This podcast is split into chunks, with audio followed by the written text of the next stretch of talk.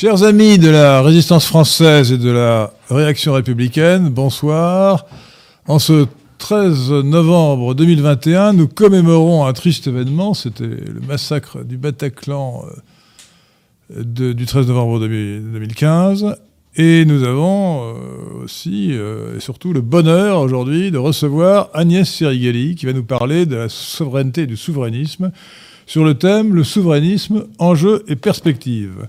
Alors, il me revient de présenter Agnès Serigali, euh, qui euh, est le président des souverainistes, parti politique qu'elle a fondé en décembre dernier, donc il y a moins d'un an.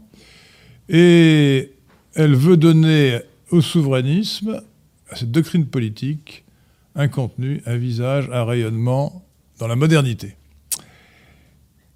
Agnès Sirigali est une souverainiste, elle se définit elle-même comme une souverainiste de droite. Et de confession catholique. Elle a adhéré euh, récemment au Parti républicain et porte désormais les couleurs de la droite souverainiste au sein de ce parti. Agnès Sirigali est mariée, elle a trois enfants.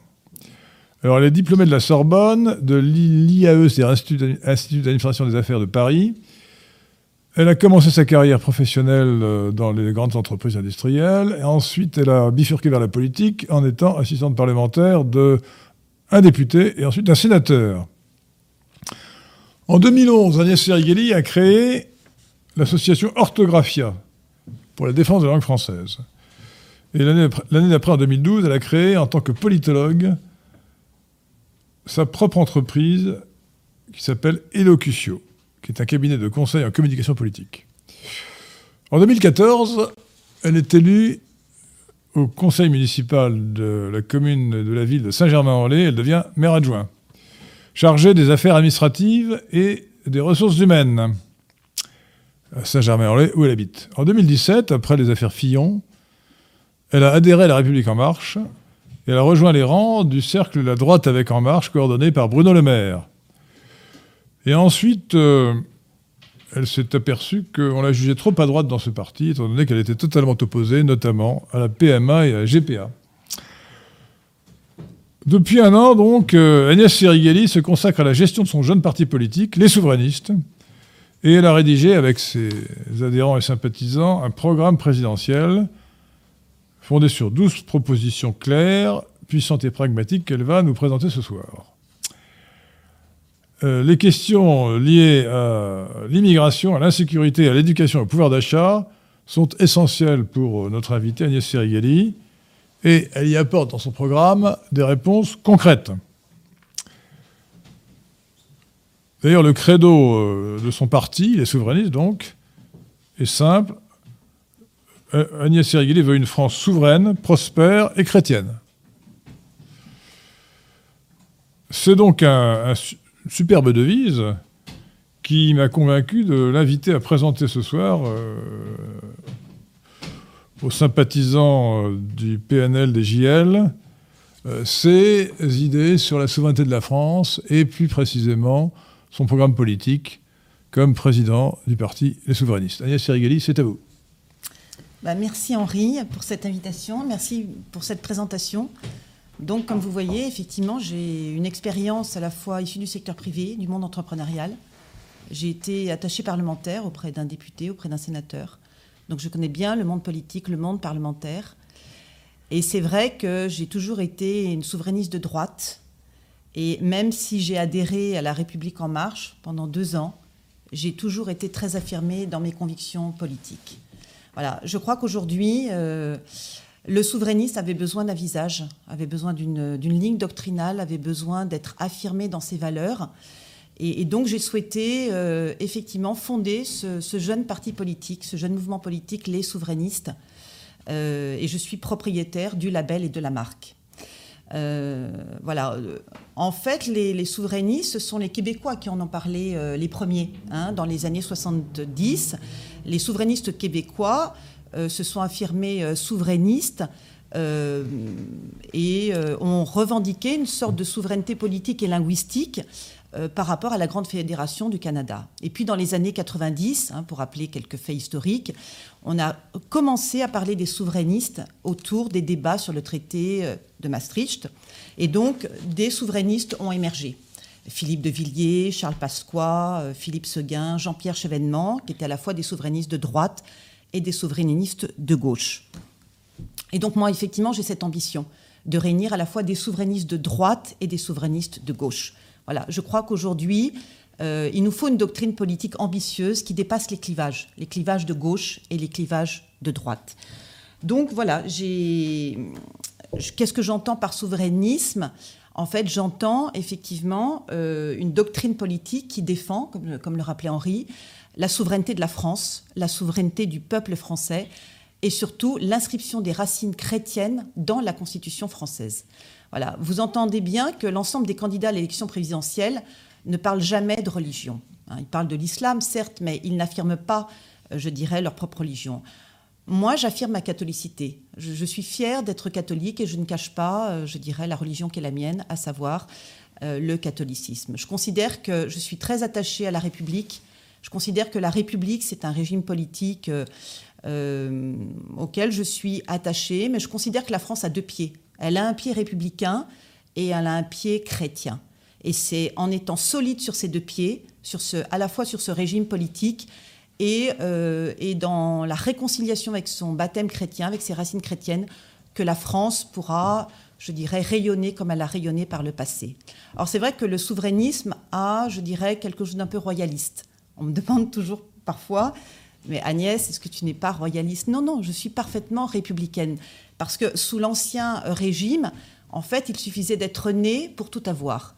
Et ce que j'aime dans ce régime politique de la, de la République, de la République telle que le, concevait Charles de Gaulle en 1958, c'est que la République, en fait, euh, permet, permet cette égalité des chances. Quels que soient vos talents, quelles que soient vos compétences, quelle que soit votre intelligence, ben, vous pouvez quand même réussir euh, au sein de la République française. Et donc c'est ce que j'aime dans ce régime politique euh, de, la République. La République aussi, euh, comment dire, affirme à tout un, comment dire, dans son article 1, rappelle ce qu'est la souveraineté. Hein. Et, donc, euh, c'est la, la, souveraineté du peuple, c'est la souveraineté de la France, c'est la souveraineté du peuple, c'est le gouvernement du peuple, pour le peuple et par le peuple. Et ça, je, crois que c'est très important d'avoir une France souveraine au service d'un peuple souverain dirigé par une autorité souveraine. Voilà, c'est ça, je dirais, le maître mot de ce que j'entends par souverainisme. Alors effectivement, de nombreuses personnalités politiques aujourd'hui se revendiquent du souverainisme, mais vous voyez qu'elles ne sont pas souverainistes. Euh, parce que euh, peu sont, attachés euh, aux racines chrétiennes de la France. Personne, personne autour de nous propose que ces racines chrétiennes soient inscrites dans la Constitution française, soient inscrites même dans le traité de l'Union européenne. Moi, je veux une France chrétienne, mais je veux aussi une France chrétienne à l'intérieur d'une Europe chrétienne. Voyez bien tous les problèmes que nous pose cette explosion migratoire islamique. Et donc, je pense que c'est très important d'avoir une France chrétienne au sein d'une Europe qui revendique aussi ses racines chrétiennes au sein du traité de l'Union européenne. Donc, être souverainiste, eh bien, c'est quoi? C'est avant tout renouer avec notre histoire ancestrale, c'est-à-dire une France fière, une France indépendante, une France autonome, une France chrétienne. Être souverainiste, c'est être maître de son destin. C'est ça, être souverain, être souveraine. C'est être maître, maîtresse de son destin. C'est ne pas dépendre d'autrui euh, pour, je dirais, euh, développer des produits ou des biens de première nécessité. Être souverainiste, c'est affirmer le primat de la loi nationale sur des juridictions européennes. Et donc, de, ce point de vue, je suis, euh, je suis très proche du souverainiste de la Pologne ou du souverainiste de la Hongrie, qui rappelle le primat de la loi nationale sur des juridictions européennes et sur des technostructures européistes ou internationalistes. Comme vous le voyez, je ne suis pas du tout fédéraliste. Je, enfin, je, je, combats l'européisme, le, fédéralisme européen, même la souveraineté européenne revendiquée par Emmanuel Macron. Non, je ne crois pas à une souveraineté européenne. Je crois à une Europe des nations souveraines euh, et à une Europe des coopérations, une Europe de l'entente cordiale et une Europe de la paix. Donc le souverainisme, c'est aussi revendiquer donc notre autonomie, qu'elle soit industrielle, qu'elle soit agricole, qu'elle soit énergétique, et être souverainiste, c'est enfin refuser les séparatismes et les communautarismes qui euh, mettent à mal à la fois l'identité nationale et la République une et indivisible auquel tous les Français sont profondément attachés. Alors Romain Gary est l'auteur d'une citation que j'aime beaucoup, d'une citation euh, un peu prophétique qui dit Le patriotisme, c'est l'amour des siens et le nationalisme, euh, c'est la haine des autres. Et vous savez, voilà pourquoi j'ai voulu réaffirmer, euh, comment dire, donner un nouvel éclat à la droite souverainiste, parce que Aujourd'hui, c'est vrai que la droite nationaliste a tellement été décriée, tellement insultée, tellement incomprise, que je crois qu'aujourd'hui, il faut redonner euh, je dirais, ces lettres de noblesse à quelque chose qui réunit toutes les droites. La droite nationaliste, la droite patriote, la droite républicaine. Et je veux donc réunir l'ensemble des droites à travers ce grand flambeau de la droite souverainiste. Donc moi, j'ai euh, essayé d'avoir une citation pour dire ce que j'entends par le souverainisme. Pour moi, le souverainisme, c'est un patriotisme assumé par rapport au macronisme qui est une vassalité revendiquée. Voilà pourquoi je combats aujourd'hui le macronisme. Parce qu'effectivement, euh, le macronisme fait que nous abandonnons des pans entiers de notre souveraineté et que nous sommes aujourd'hui des vassals. Des vassals par rapport à l'Union européenne, des vassals par rapport à des Américains. Et donc, je, crois qu'aujourd'hui, il faut, euh, derrière le souverainisme, il y a une France souveraine. Il y a une France qui veut euh, revendiquer sa grandeur et parler d'égal à égal avec les grands puissants du monde. Euh, donc c'est la raison pour laquelle, voilà, j'ai souhaité fonder les souverainistes, travailler un programme présidentiel extrêmement construit au travers de 12 propositions, j'aime ce 12, 12 propositions claires, nettes et précises, et euh, voilà, donner un visage, une modernité, une ligne doctrinale au souverainisme. Alors il faut rappeler que pendant des années, effectivement, le beau mot de souverain, le beau mot de souverainisme a été entaché de connotations négatives, hein, d'insultes, de mépris. Euh, les souverainistes de gauche comme de droite ont été décriés par la gauche, par les européistes, par les mondialistes. Et donc, euh, moi, je trouve que ce beau mot de souverainisme, il a quelque chose de beau, il a quelque chose de grand, il a quelque chose de noble. Et euh, voilà, le souverainisme que je porte, il est, comme je l'ai dit, profondément attaché à la Ve République. Euh, profondément euh, attaché au gaullisme. En fait, De Gaulle était une sorte de souverainisme avant l'heure. Hein. Vous avez vu qu'il a toujours défendu l'indépendance de la France, il a défendu la grandeur de la France. Ce que j'aime, euh, ce que j'aime chez Charles de Gaulle, c'est à la fois son esprit de résistance, c'est sa bravoure exceptionnelle, c'est sa fervente catholicité et c'est son amour immodéré de la France et du peuple français. Voilà, moi je me sens, je veux m'inscrire dans cette filiation. Je me sens un peu la fille spirituelle de Charles de Gaulle ça peut paraître audacieux, mais je sais qu'il y a beaucoup de gaullistes en France et je veux leur dire, voilà, moi j'ai beaucoup admiré Charles de Gaulle et, derrière le souverainisme modernisé que je veux, ce néo-souverainisme, c'est un gaullisme en fait modernisé. Moi-même, je me sens très résistante. Hein. Depuis 20 mois, je combats, comme beaucoup de personnes, la dictature sanitaire, la dictature covidiste. Je suis la première d'ailleurs à avoir prononcé ce mot. En avril 2020, j'ai dénoncé la dictature sanitaire au sein d'une allocution publique.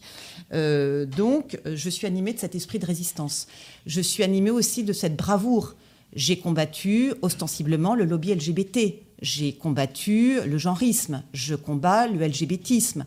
J'ai empêché euh, des, personnalités politiques de confession musulmane euh, d'être maire de Paris ou maire de Marseille. J'assume parfaitement ces combats. Donc je suis effectivement une personne, je pense qu'aujourd'hui, pour être à la tête de la France, il faut faire preuve d'un très, très grand courage, d'une très grande bravure, d'une très grande droiture. Il faut être ferme dans ses convictions, ferme dans ses valeurs, euh, ferme dans ses affirmations. Et c'est ce que j'ai. En fait, j'ai peur de personne. Voilà, je pense qu'il faut aujourd'hui être très affirmé, euh, très affirmé euh, voilà, dans ses valeurs. Et nous sommes confrontés aujourd'hui, parmi les personnalités politiques, à beaucoup de lâcheté, à beaucoup de laxisme, à des gens qui n'osent pas affirmer, je dirais, l'intérieur supérieur de la France, l'intérieur supérieur des Français. Et moi, c'est ce que je veux, une France grande et un peuple souverain. Voilà, donc, et puis je parlais de la fervente catholicité de De Gaulle. Voilà, moi je suis une catholique, je dirais affirmée, je vais à la messe tous les dimanches, je n'ai pas honte de le dire, je n'ai pas honte de l'affirmer, et je tiens absolument à affirmer le statut filial euh, de la France en tant que fille aînée de l'Église catholique. Je veux absolument, ça peut paraître très audacieux, euh, impossible, mais je souhaite que dans l'article 2 de la Constitution française, que ce bouclier constitutionnel qui est que la religion catholique, apostolique et romaine est la religion de la majorité des citoyens français. Si nous avons juste cette incise, cette toute petite phrase, dans la Constitution française de 1958, en quelque sorte, nous sommes sauvés. Nous sommes sauvés et nous pourrons combattre, je dirais, euh, l'islam politique. Voilà, c'est en affirmant ce que nous sommes. C'est en affirmant, euh, je dirais, une France chrétienne, la fille aînée de l'Église catholique, que nous pourrons combattre, je dirais, nos ennemis. Et dans ce triste anniversaire du 13 novembre 2015, hein, j'ai une pensée pour toutes ces victimes, eh bien, je l'affirme, nous pouvons aujourd'hui combattre l'islam politique, mais nous pouvons combattre l'islam politique à travers une affirmation de ce que nous sommes politiquement et de ce que nous sommes spirituellement et de ce que nous sommes historiquement. Donc, effectivement, le souverainisme que je porte est tout entier, euh, je dirais, inscrit dans l'article 1 de la Constitution française intitulé de la souveraineté. Voilà, euh, qui est, euh, voilà, dans les articles 2, 3, 4, je dirais, consacrés à notre souveraineté nationale. Il est rappelé ce qu'est notre langue, ce qu'est notre emblème, ce qu'est notre hymne, ce qu'est notre devise républicaine, la liberté, l'égalité, la fraternité. Ce que j'aime dans cette devise républicaine, c'est qu'elle est quasiment christique. Hein, elle nous parle à nous aussi chrétiens. Et donc, euh, imaginons euh, combien ce serait merveilleux que euh, dans, ces, dans ces articles soit rajouté aussi le statut filial de la France. donc, la République, c'est le gouvernement du peuple, je dirais, par le peuple et pour le peuple. J'aime cette idée que le peuple est souverain, que celui qui préside au destin de la France est au service d'un peuple souverain. Euh, voilà, moi je pense que l'article 3 de la Constitution française rappelle que la souveraineté nationale euh, appartient au peuple et que, le, peuple l'exerce par ses représentants et par le référendum. Or, le dernier référendum en France date de 2005. On n'interroge plus les Français sur des questions qui les concernent, euh, je dirais, prioritairement. le Parlement non plus n'est pas du tout représentatif. Aujourd'hui, on le voit bien, la France est à droite. 67% des Français pensent que euh, le grand remplacement est une réalité aujourd'hui. Donc la France a, aujourd'hui euh, pense à droite. Et malheureusement, euh, l'Assemblée nationale est très progressiste, très macroniste, et donc notre Parlement, malheureusement, n'est pas du tout représentatif, je dirais, de la majorité du peuple français. Moi, si j'étais euh, élu président de la République française, j'interrogerais régulièrement le peuple souverain, le peuple français, sur des questions sociétales. Euh, je crois, par exemple, euh, voilà, j'ose l'affirmer, je pense que la loi sur le mariage homosexuel, la loi Taubira, aurait dû être soumise au peuple français par référendum. Voilà, c'est le peuple français, c'est le peuple souverain qui doit décider de choses qui concernent l'intérêt supérieur des enfants, l'intérêt supérieur des femmes, l'intérêt supérieur des pères et des mères. Voilà. Et je crois qu'effectivement, euh, beaucoup de parlementaires aujourd'hui oublient euh, quelles sont les attentes du peuple français. C'est pour ça que la question de l'immigration, la question de l'insécurité, la question du pouvoir d'achat, euh, voilà, ce sont des questions essentielles qui doivent être réglées par le Parlement.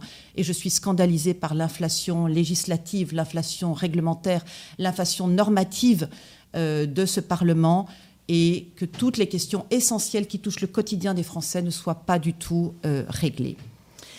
Euh, donc quel parti politique a la chance, je dirais, de voir les grandes lignes de sa doctrine politique directement exprimées par la Constitution française? Ben, Nous sommes le seul.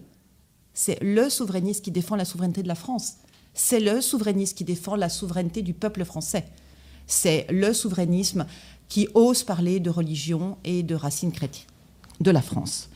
Donc, pour moi, le souverainisme est au-dessus des partis politiques. Il est au-dessus de la gauche, il est au-dessus de la droite. Je voudrais vraiment que le souverainisme euh, dépasse ce clivage droite-gauche. Voilà.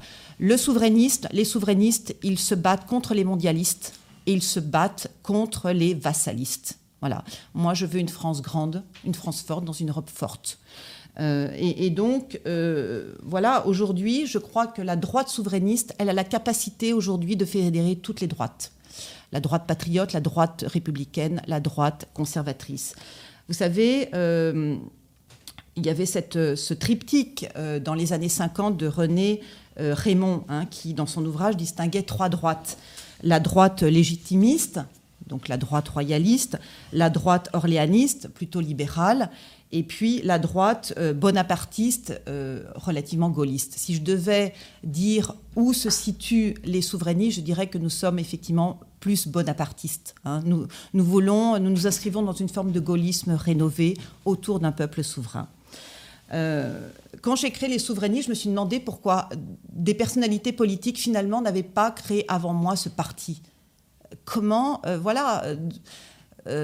Et je me suis dit, suis-je la plus souverainiste de tous les souverainistes? Oui, certainement. Et, je crois qu'effectivement, ce mot souverainisme est tellement chargé d'histoire, euh, est tellement euh, chargé de valeurs, euh, qu'il faut, je dirais, une présidente, euh, et je tiens à la féminisation du nom, cher Henri, je suis bien présidente des souverainistes et non pas président des souverainistes. je crois qu'effectivement, voilà, être présidente des souverainistes m'oblige à une forme d'exemplarité. Euh, une très grande exemplarité, à une très grande détermination et je dirais à de très grandes ambitions au service de la France et du peuple souverain. Donc c'est vrai que c'est lourd, hein, c'est lourd comme charge historique, c'est lourd comme, euh, comme emblème. Euh, c'est lourd ce drapeau des souverainistes, mais je veux être à la hauteur des souverainistes de droite et de gauche qui ont été, je dirais, au fondement de ce mouvement et voilà, porter haut et fort les couleurs de la droite souverainiste jusqu'au présidentiel. C'est évident. Hein. Euh, voilà, c'est mon ambition.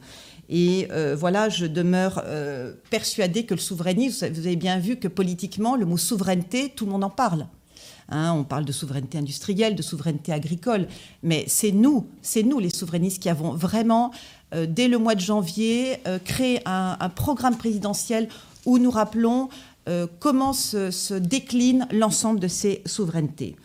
Donc je crois que le souverainisme, par ses valeurs, par sa doctrine, par son programme, est le seul mouvement politique capable de terrasser la Macronie, la Macronie délétère, la Macronie étatiste, la Macronie euh, dépensière, et aussi bouter l'islam politique hors de France. Hein je ne me prends pas pour Jeanne d'Arc, je me prends pour une sorte de nouvelle Marianne, mais c'est vrai que l'islam politique crée un véritable problème en France. Et je crois que le souverainisme républicain et chrétien que je porte est le seul capable de bouter euh, les islamistes les plus radicaux hors de France. Et donc de mettre fin aussi à la dictature covidiste que je combats depuis 20 mois. Euh, voilà, moi je le dis, je ne suis pas vaccinée contre le Covid-19. J'ai beaucoup d'inquiétudes autour de ce, de ce vaccin anti-Covid à base d'ARN messager. Je n'ai donc pas de passe sanitaire. C'est très compliqué, mais je suis solidaire des 6 millions de non-vaccinés euh, qui demeurent en France.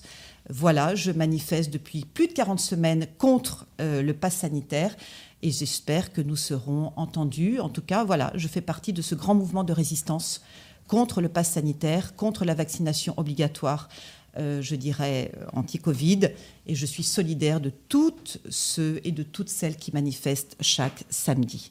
Alors après, vous avoir effectivement, euh, voilà, brièvement décrit ce que j'entendais par souverainisme, ben, je, dirais mon propos va, se poursuivre autour de deux questions fondamentales. Est-ce que la France est en déclin? Et comment le souverainisme, par ses enjeux et par, ses perspectives, euh, peut-il sauver la France de la déliquescence? Vous voyez, je parle plus encore de déliquescence que de déclin. Donc oui, la France est en déclin sur absolument tous les plans. Je considère que la présidence d'Emmanuel Macron a été un échec total, un échec politique, un échec sécuritaire, un échec euh, économique, un échec sanitaire, euh, voilà, un échec absolument euh, sur tous les, points. C'est dommage parce que nous avions été des millions à avoir beaucoup d'espoir, beaucoup d'espérance dans, dans ce jeune président. Et c'est vrai que bah, il nous a, au fil du temps, beaucoup déçus. Et euh, voilà, par rapport à un Charles de Gaulle, bah, c'est vrai qu'Emmanuel Macron, je dirais, n'est pas le meilleur président de la Ve République.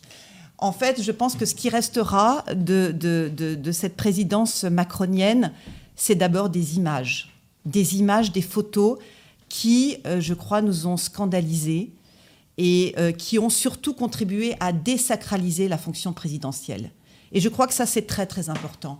Je crois que la fonction présidentielle aujourd'hui, la fonction présidentielle, elle a besoin de grandeur, elle a besoin de noblesse, elle a besoin d'élégance, elle a besoin de, de distinction. Et je crois que quand on est euh, président ou présidente de la République française, il faut être à la hauteur de ce grand pays. La France, elle a quand même 2000 ans d'histoire. Elle a une grande histoire avec effectivement des heures sombres, des, heures belles, des, héros et des héroïnes vaillants et vaillantes, des actes de bravoure. Et donc pour être président ou président de la République française, il faut être à la hauteur de cette grandeur. Et, donc euh, ce que je reproche surtout à Emmanuel Macron, c'est d'avoir vraiment désacralisé cette fonction présidentielle en s'affichant avec des gens, euh, des personnes euh, qui n'étaient pas dignes. Ce qui restera, c'est effectivement l'affaire Benalla. c'est cette photo de la fête de la musique où on voit effectivement des trans à demi nus dans la cour du palais de l'Élysée. Ce qui restera, c'est les galipettes de deux blogueurs, McFly et Carlito, en train de faire des, galipettes sur la pelouse euh, du palais de l'Élysée. Et puis, euh, voilà, ne nous étonnons pas, après tant de désinvolture, eh ben, du discrédit de la France, surtout au niveau international. Hein. notre crédibilité internationale est totalement rompue. Regardez ce qui se passe aujourd'hui euh, à la frontière de la Pologne. Est-ce que vous pensez que c'est euh, Monsieur Poutine s'est exprimé euh, ce matin, je crois, pour dire qu'il n'avait aucune responsabilité entre ce, euh, voilà, ce conflit entre la Biélorussie et la Pologne. Pensez-vous que Monsieur Poutine va appeler Monsieur Macron ou que Monsieur Macron va appeler Monsieur Poutine? Non, Monsieur Poutine, il prend Madame Merkel au téléphone. Donc ça, c'est un vrai problème. On a un vrai discrédit international. On ne parle plus aujourd'hui, la France devrait parler d'égal à égal avec l'ensemble des grandes puissances, comme De Gaulle le faisait. Donc vous voyez, il faut avoir aujourd'hui une présidence grande. Et euh, malheureusement, ce n'est pas le cas. Donc la vente annulée des 12 sous-marins en septembre dernier aux Australiens, hein, pour un montant quand même de 56 euh, milliards d'euros. Voilà ce qu'on a perdu. Mais il ne faut pas s'étonner, si on fait des galipettes avec deux blogueurs, il ne faut pas s'étonner ensuite. Euh, on ne peut pas jouer en prêt le directeur commercial de la France. C'est fini, on a perdu tout, tout, crédit. Hein. Donc ça, c'est quand même très, très ennuyeux. Donc voyez, crédit international, puissance zéro. Euh, sur euh, notre désindustrialisation. Hein, tout le monde en parle, bah, c'est un fait indéniable. Notre industrie représente aujourd'hui 13% du PIB marchand. En Allemagne, elle caracole à 25% et même l'Italie à 22%. Sur le déficit commercial, je suis désolée, je vais vous asséner des chiffres, mais je veux prouver chiffres à l'appui parce que les chiffres ne montrent jamais que la France est vraiment en déclin sur absolument tous les point, et que ce quinquennat macronien est vraiment une déconfiture totale. Donc la France affiche un déficit, commercial de 82 milliards d'euros, tandis que l'Allemagne euh, affiche un excédent commercial de 182 milliards d'euros, et même l'Italie, 64 milliards d'euros. Donc vous voyez, notre déficit commercial, c'est absolument catastrophique. Absolument catastrophique. La baisse abyssale du niveau scolaire. Mais c'est absolument abominable. En 2019, la France est arrivée 26e au classement PISA sur 79 pays de l'OCDE. Euh, en mathématiques, je crois que nous sommes les derniers de tous les pays européens. Mais comment euh, les Français, qui ont une réputation de gens extrêmement intelligents, de gens extrêmement bien éduqués, de gens instruits, ont pu euh, se laisser aller sous le joug des pédagogistes Hein, qui gangrène complètement le ministère de l'Éducation nationale, et pour atteindre un tel niveau. Euh, notre souveraineté agricole est aussi euh, menacée par des importations massives. Savez-vous que 70% du soja, 60% des fruits, 50% des volailles, 40% des légumes, 25% de la viande bovine sont aujourd'hui importés? Si nous continuons ainsi en 2025, nous perdons entièrement notre notre souveraineté agricole et alimentaire pour 1000 habitants. Au Japon, c'est 12 lits. Et en Allemagne, c'en est 7. Donc on diminue des lits par manque de personnel, par manque d'investissement. Aujourd'hui, un, euh, un médecin sur quatre est étranger, est né à l'étranger. Dans les hôpitaux, 40% du personnel est administratif. Et, donc, ce n'est pas normal. Hein. Il se passe quelque chose au niveau sanitaire euh, qui, qui n'est pas, euh, je dirais, adapté à nos, à nos besoins. La natalité est en berne. Et donc, effectivement, je comprends aujourd'hui que euh, dans cette crise sanitaire euh, qui dure, euh, eh bien, les couples, je dirais, hésitent à faire des enfants. Parce que nous, vivons au jour le jour. Nous ne savons pas, je dirais, comment va se passer. On parle aujourd'hui d'une menace de reconfinement. Enfin, je pense qu'aujourd'hui, pour faire des enfants, j'en ai trois, eh bien, il faut une France optimiste. Il faut une France prospère. il faut une France radieuse. Et c'est pas euh, engoncé dans cette crise, dans cette dictature covidiste que nous pouvons effectivement envisager l'avenir. En tout cas, sachez que nous avons euh, cette année, en 2020, euh, la plus basse natalité depuis 1945. C'est absolument gravissime. Les dépressions sont en hausse. 4 hein. milliards d'anxiolytiques sont consommés par les Français chaque année. La consommation de drogue atteint aussi des records. Un million de personnes consomment du cannabis, alors que c'est quand même illicite. Euh, l'ensauvagement de la société est un fait réel. 24 000 coups et blessures répertoriés chaque mois. Et l'explosion migratoire islamique est inquiétante, hein, avec 400 euh, 000 titres et séjours en 2020, alors qu'en 2013, il y en avait 200 000. Et donc ce concept du grand remplacement est aujourd'hui euh, eh accepté par 67% des Français. Euh, le pouvoir d'achat des Français s'est amenuisé. Euh, les impôts et les taxes qui pèsent sur les Français sont les plus lourds d'Europe. Et la fonction publique est aussi la plus importante de l'OCDE, avec 5 millions de fonctionnaires. Donc je n'ai rien pour, euh, contre les fonctionnaires, bien sûr. Je suis moi-même la fille d'un haut fonctionnaire. Mais je crois qu'aujourd'hui, il faut fluidifier ces trois fonctions publiques. La fonction publique d'État, la fonction publique hospitalière, la fonction publique territoriale. Voilà. Euh, Fillon euh, annonçait, j'étais filloniste avant de rejoindre la droite avec En Marche. C'est vrai que euh, Fillon souhaitait abaisser de, 500 000 personnes la, fonction publique. Peut-être ce taux est, très élevé, mais je crois qu'aujourd'hui, j'ai été maire adjointe des ressources humaines et je crois qu'aujourd'hui, dans la fonction publique territoriale, des contractuels pourraient être davantage recrutés au sein des mairies. Euh, voilà, je, crois qu'aujourd'hui, un cadre d'entreprise, un cadre du secteur privé est tout aussi compétent euh, qu'un fonctionnaire euh, appartenant à la fonction publique territoriale. Et puis surtout notre dette publique qui atteint 3 000 milliards d'euros. Finalement, Emmanuel Macron aura dépensé quasiment 500 milliards d'euros durant, durant ces quatre dernières années. voilà, comment va-t-on rembourser cette dette? C'est un véritable problème, c'est véritablement extrêmement inquiétant. Et puis l'inflation législative française et communautaire, je dirais qu'elle étouffe les initiatives. Pour rappel, en France, il y a 65 codes. Mais imaginez 65 codes. Ça veut dire, on passe du code, du, travail, 3500 pages, du code pénal, du code civil, 65 codes, 11 euh, 000 lois, 227 000 décrets et 17 000 textes communautaires. Donc la France vit effectivement sous le joug d'une inflation législative, euh, normative et réglementaire qui est absolument abominable.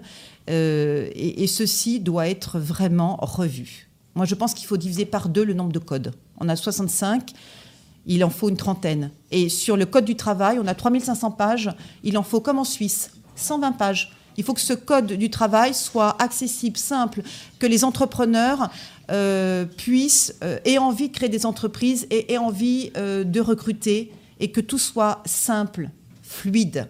Voilà, c'est ce que nous manquons en France de fluidité. En ce qui concerne le millefeuille territorial, vous savez que tout le monde dénonce chaque année le millefeuille politico-territorial, mais rappelons quand même les chiffres. 13 régions, 101 départements, 20 métropoles, 1250 intercommunalités, 35 000 communes et 550 000 élus. Alors, il y a aujourd'hui six strates au sein de ce millefeuille territorial. Il y a la commune, le canton, l'intercommunalité, le département, la métropole et la région. Bon, moi je crois qu'il faut en revenir à trois strates. Euh, la commune, le département et la région. Voilà, tout le reste est superfétatoire et il faut une clarification des compétences et des financements. Voilà. Il faut que ça soit simple.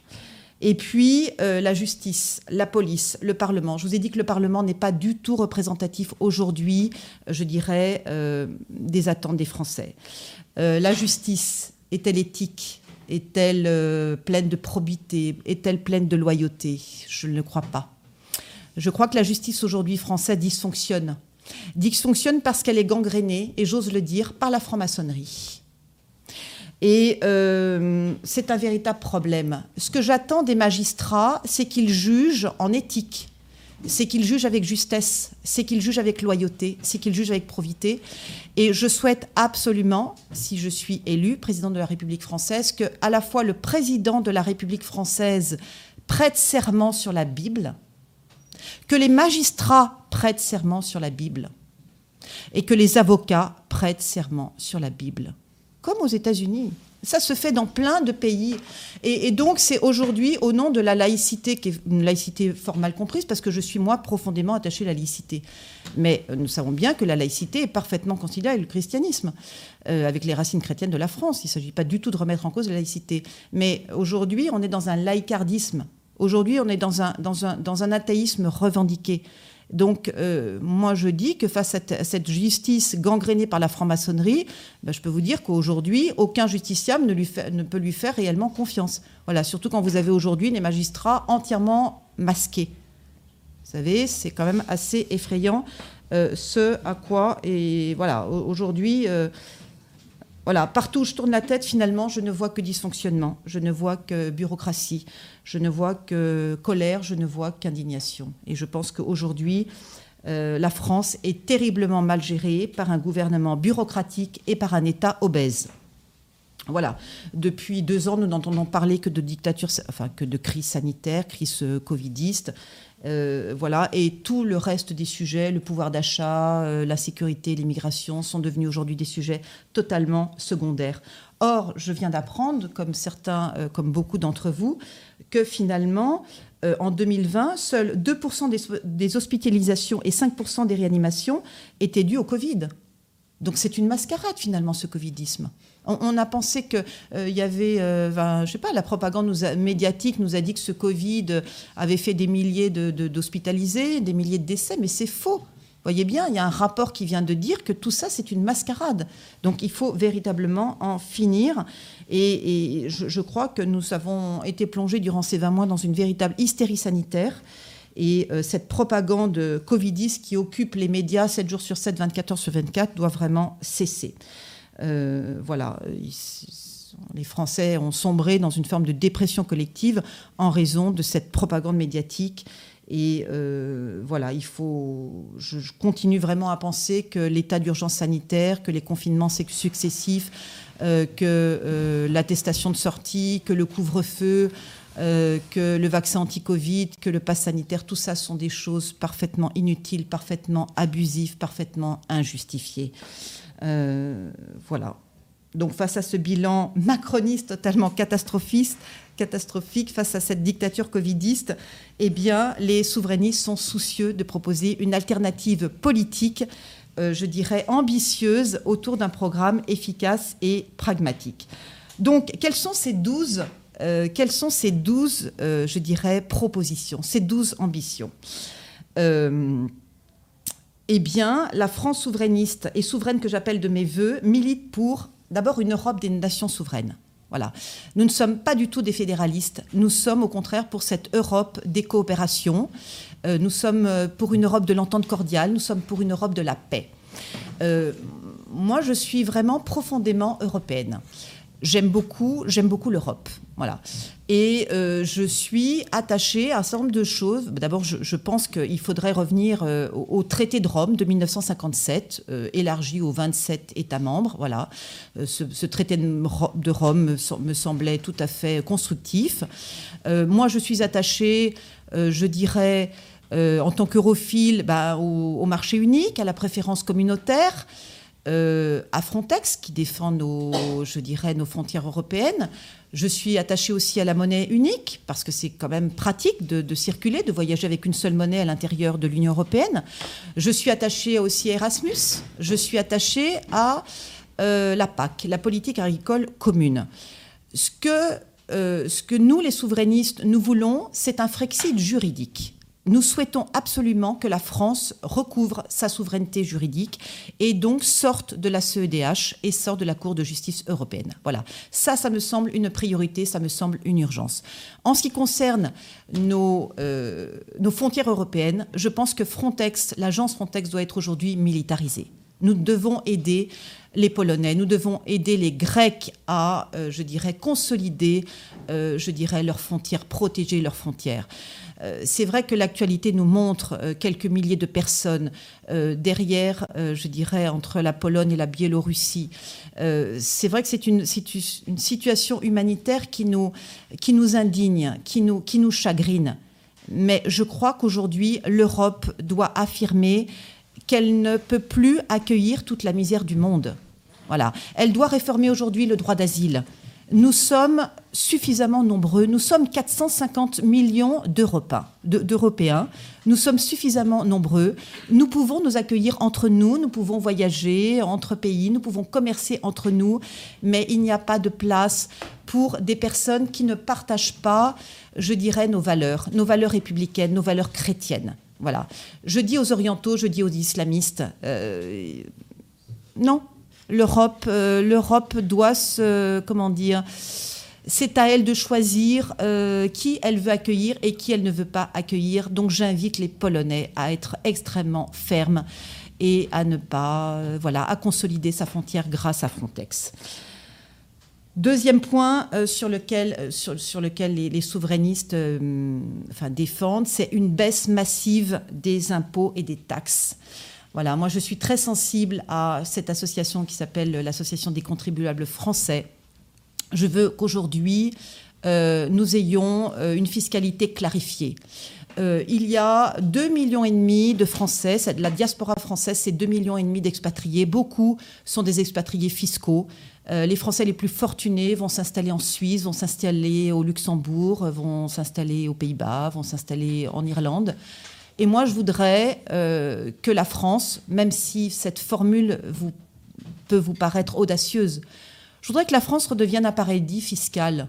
Ben oui, pourquoi nous nous-mêmes nous ne serions pas un paradis fiscal? Pourquoi les gens, euh, les, Français fortunés ne viendraient pas ici euh, travailler en France, s'installer en France, créer des entreprises, parce que c'est les entreprises qui créent des richesses, qui créent des emplois.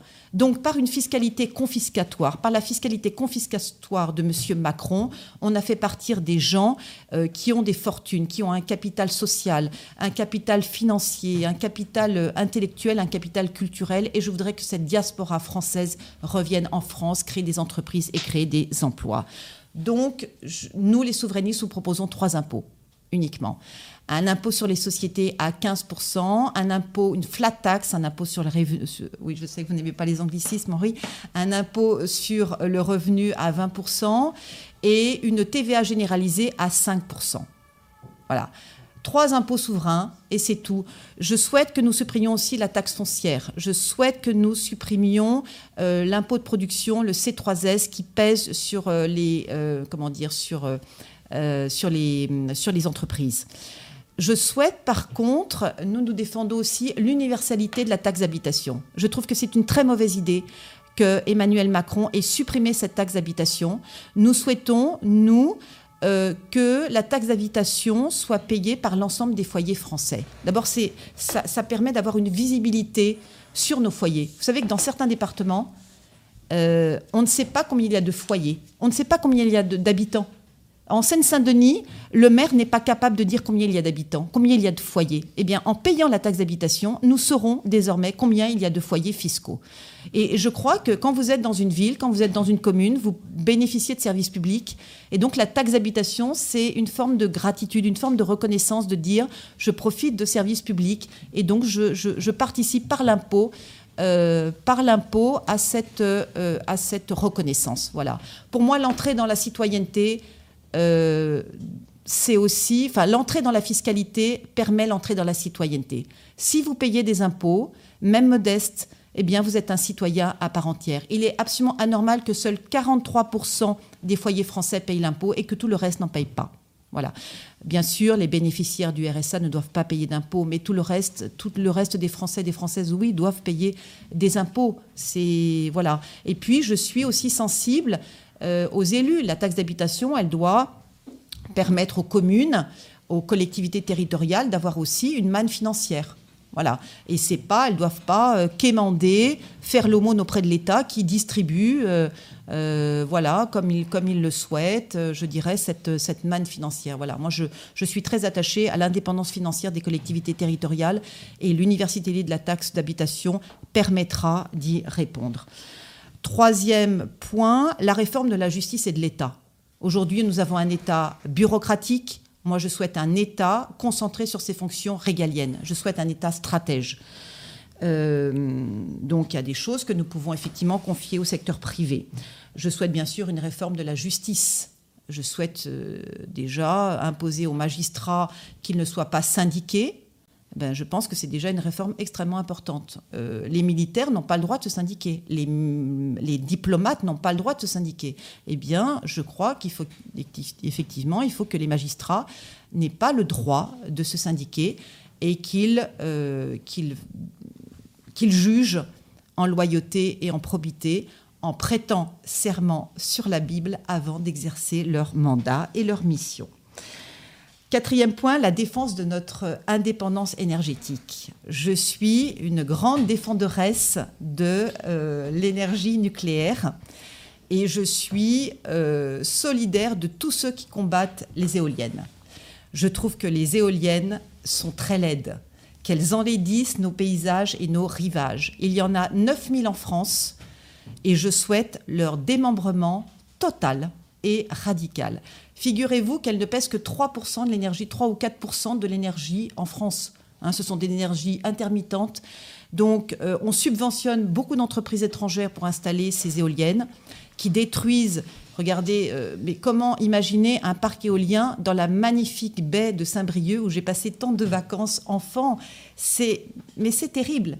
Donc, ces mâts éoliens, euh, ils atteignent la haut. Enfin, je crois que certains mâts éoliens euh, atteignent la hauteur de 240 mètres de haut. Savez-vous que la tour, Montparnasse fait 210 mètres de haut? Ça veut dire qu'un mât éolien peut faire 30 mètres de plus que la tour Montparnasse à Paris 15e arrondissement. Ça veut dire que euh, vous êtes euh, dans un village, bah, vous pouvez voir des éoliennes autour de vous à plus de 20, mètres de 20 km de distance. Donc c'est absolument scandaleux. Je veux vraiment que ces éoliennes disparaissent de nos paysages et de nos rives. Euh, voilà, de nos bords de mer. Euh, la préservation de l'environnement, bien sûr. Je pense que l'indépendance énergétique, le, voilà, pour moi, l'indépendance énergétique, c'est le nucléaire à 75%, euh, donc l'atome, le solaire et l'eau. Voilà, pour moi, c'est ça, c'est ça, trois énergies souveraines. Le nucléaire à 75%, l'hydroélectricité à 12%, le solaire et le biogaz. Voilà, avec ça, nous avons effectivement une, énergie euh, quasi entièrement décarbonée. Vous savez, nous sommes nous n'avons pas à, nous laisser influencer par le catastrophisme des Khmers verts, comme je le dis, euh, voilà, de ces écologistes radicaux. Nous sommes un des pays, la France, un des pays les moins euh, carbonés au monde. Donc nous sommes exemplaires sur la question énergétique. Et en ce qui concerne l'environnement, bien sûr, je suis très attachée à la biodiversité, à la défense des forêts, à la défense de la faune et de la, de la flore. Je souhaite mettre fin à la maltraitance animale et je souhaite interdire les abattages rituels. Euh, sur la protection des enfants, de la jeunesse et de la famille traditionnelle, eh ben, vous avez bien compris que je suis très attachée à la famille traditionnelle. Je veux que ce soit inscrit dans la loi qu'une famille, c'est un père, une mère et des enfants. Vous savez qu'aujourd'hui, euh, voilà, ce n'est plus aujourd'hui une évidence. Hein. Il y a différentes familles et euh, aujourd'hui, euh, on récuse cette chose qui nous paraît pourtant évidente, qu'une famille, c'est un père, une mère et un enfant. Donc je souhaite absolument que toutes les associations pro-LGBT qui défendent la PMA, qui défendent la GPA, soient dissoutes. Euh, voilà, parce que je mets en priorité l'intérêt supérieur des enfants et l'intérêt supérieur des familles. En ce qui concerne la reconnaissance des racines chrétiennes dans la Constitution française, je vous en ai parlé. Voilà, je souhaite qu'effectivement la religion catholique, apostolique et romaine soit reconnue dans la Constitution française, dans l'article 2. Je souhaite aussi que euh, nos racines chrétiennes soient, soient inscrites dans le traité de l'Union européenne. Voilà. Euh, et je pense que quand nous affirmerons une France chrétienne au sein d'une Europe chrétienne, eh bien, nous serons protégés contre l'invasion migratoire islamique, euh, voilà, qui nous, a, qui nous cause beaucoup de, beaucoup de problèmes. en ce qui concerne la promotion de notre excellence éducative et de notre souveraineté culturelle, vous avez vu la baisse abyssale du niveau scolaire. Il faut que les pédagogistes qui créent aujourd'hui les programmes scolaires arrêtent dans leur délire, dans leur délire pédagogiste. Euh, moi, je crois qu'aujourd'hui, il faut revenir à des fondamentaux. Euh, pour moi, tous les enfants, avant l'entrée en sixième, doivent savoir lire, écrire, compter et s'exprimer en public. Voilà, c'est ça pour moi, les savoirs fondamentaux à acquérir avant d'entrer en sixième. Le brevet des collèges doit être un véritable diplôme. Vous n'avez pas votre brevet des collèges, vous ne pourriez vous ne pourrez pas accéder au lycée général. Vous pourrez accéder au lycée technologique, au lycée professionnel, mais voilà, le brevet des collèges, ça doit être un véritable examen euh, égalitaire, républicain, qui permet l'entrée euh, au lycée général. Je crois que toutes les réformes euh, de M. Blanquer ont été ratées. moi, je souhaite revenir aux filières euh, aux filières littéraires, scientifiques, économiques. Je souhaite revenir, je souhaite que le baccalauréat redevienne un, comment dire, un examen. Euh, c'est quand même le premier, le premier degré universitaire, donc c'est le baccalauréat doit retrouver ses lettres de noblesse. Et je trouve euh, étrange qu'aujourd'hui 94% d'une classe d'âge obtiennent le baccalauréat. J'ai vu certaines copies J'étais professeur de français il y a quelques années dans un lycée privé, puis dans un lycée public. Et quand je vois aujourd'hui l'orthographe de nos élèves français en première ou en terminale, je suis absolument catastrophée. Voilà, donc je crois que euh, la grammaire, l'orthographe, la conjugaison, les langues, l'histoire chronologique, tout ceci doit vraiment être réappris. Euh, voilà, c'est cette, école, enfin cette école, ce collège, ce lycée, c'est aujourd'hui. Euh, enfin, je trouve que ces évolutions sociétales ont vraiment euh, déstabilisé beaucoup les enfants, beaucoup les familles, et il faut vraiment redonner euh, toutes ces lettres de noblesse au brevet des collèges et au baccalauréat. en ce qui concerne notre souveraineté culturelle, vous voyez bien que nous sommes aujourd'hui envahis par les séries américaines, par les films américains. Euh, et je voudrais vraiment que l'État français aujourd'hui devienne un mécène. Euh, voilà, aide les artistes, aide, aide les, romanciers, aide les poètes, aide les dramaturges à, créer. Voilà, je crois que l'État doit vraiment être aidant. Je suis scandalisée que des prix littéraires aient été donnés à des personnes, euh, à de grands auteurs bien sûr, mais non français. Je crois qu'aujourd'hui, il faut créer un grand prix de la francophonie, un grand prix littéraire de la francophonie, mais que les prix littéraires doivent être donnés à des Français. Voilà. Je sais qu'aujourd'hui, il y a de grands talents français, de grands romanciers français, et j'imagine leur déception de voir que le prix Goncourt, euh, que certains prix, que les derniers prix littéraires ont été donnés, certes à de brillants francophones, mais pourquoi avoir écarté tant de grands talents français? Tout ceci, je dirais, contribue à la dépression collective. Euh, voilà, on ne reconnaît plus le génie français. Or, nous sommes un pays génial. Nous sommes un pays de grands inventeurs. Nous sommes un, pays d'une. Nous pouvons être fiers de notre grande littérature, de notre grande poésie.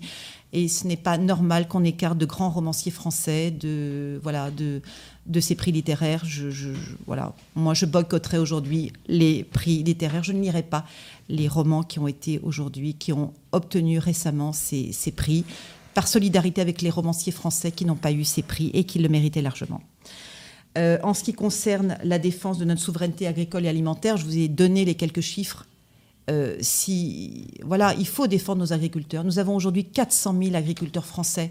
Moi, je veux absolument euh, qu'ils soient soutenus par l'État et qu'aucun agriculteur français ne gagne moins que le SMIG. C'est honteux. Il y a des agriculteurs aujourd'hui qui se suicident parce qu'ils n'ont pas suffisamment de. Ils, sont, ils croulent sous l'endettement, ils n'ont pas. Euh, pas un salaire à la hauteur de leur investissement. Euh, je souhaite que ceci change et que vraiment les agriculteurs français, nos produits AOC, AOP soient véritablement protégés. Euh, le neuvième point, c'est la construction d'une souveraineté industrielle et numérique. je trouve anormal aujourd'hui que nous n'ayons pas un cloud numérique français. euh, que toutes nos données stratégiques et, stratégiques les plus sensibles soient aujourd'hui confiées à des entreprises américaines. Voilà, je suis persuadée que nous pouvons créer un cloud numérique français qui hébergera euh, nos données euh, stratégiques les plus sensibles. En ce qui concerne la souveraineté industrielle, ben, bien sûr, il faut que toutes les usines qui, qui, se sont installées dans des pays à bas salaire reviennent en France. Il faut pour cela que la fiscalité soit attractive. Il faut supprimer, et ça c'est aussi une mesure très innovante des souverainistes, nous voulons supprimer toutes les charges sociales et patronales sur les salaires. Voilà. Quand, euh, vous savez, certains cadres aujourd'hui ont des fiches de paie qui font deux pages, tellement que les charges sociales et patronales sont lourdes. Ben, je souhaite changer cela. Voilà. Je souhaite que sur une fiche de paie, ça soit une page et cinq lignes. Voilà. On ne payera dorénavant si je suis élu président de la République française, il y aura juste la CSG et la CRDS. Voilà, euh, qui serviront bien sûr à, euh, euh, à régler, à financer le chômage, les allocations familiales, bon, certains la retraite, mais tout le reste, ce n'est pas nécessaire. Voilà, donc moi je suis effectivement pour des mesures simples, fortes et puissantes pour développer l'entrepreneuriat, pour développer l'emploi, euh, pour que chacun puisse créer une entreprise très facilement, pour que chacun, chaque, euh, chaque euh, entreprise puisse recruter ou débaucher facilement, mais que tout ceci soit simple, simplifié et fluide. parce que c'est le coût du travail, c'est l'hyperbureaucratie, c'est la suradministration qui empêche les Français de créer des entreprises ou des entrepreneurs de créer des emplois. Donc ceci doit être absolument changé et modifié. En ce qui concerne euh, l'immigration extra-européenne, je souhaite absolument un moratoire durant le prochain quinquennat. Personne n'ose le dire. J'ai entendu M. Barnier dire qu'il voulait un moratoire, mais finalement, non, pas vraiment de moratoire. Moi, je suis pour le moratoire. Voilà, un moratoire total et complet durant le prochain quinquennat. Ça veut dire un arrêt total de l'immigration estudiantine, professionnelle et familiale. Et de ce point de vue, il nous faut réobtenir notre souveraineté juridique pour pouvoir le faire parce que l'Europe nous impose le regroupement familial, l'exigence du regroupement familial. Donc pour pouvoir stopper l'immigration extra-européenne, il faut sortir, il faut un Frexit juridique et il faut surtout un volontarisme politique ferme et définitif. Voilà, vous avez face à vous une personne, une femme extrêmement déterminée. Et quand je dis moratoire, je dis moratoire. Voilà, je ne vais pas tergiverser. Euh, voilà, c'est un moratoire complet et définitif. Euh, il n'y a plus de visa, il n'y a plus de permis de séjour. On ferme nos portes. Bien sûr, on accueille euh, nos amis européens, occidentaux, mais nous sommes fermés à l'immigration islamique. La défense de la langue et de la civilisation française, ben c'est vrai que j'ai créé, euh, Henri de Lesquin l'a dit, j'ai créé euh, une association il y a quelques années, Orthographia, association de défense de la langue française. J'ai été aussi professeur de français dans un lycée privé et dans un lycée public. Et donc je suis très attachée à la langue française. Voilà, je suis très. Nous pouvons tous être fiers d'avoir 300 millions de francophones dans le monde il faut absolument développer cette francophonie et développer des alliances françaises.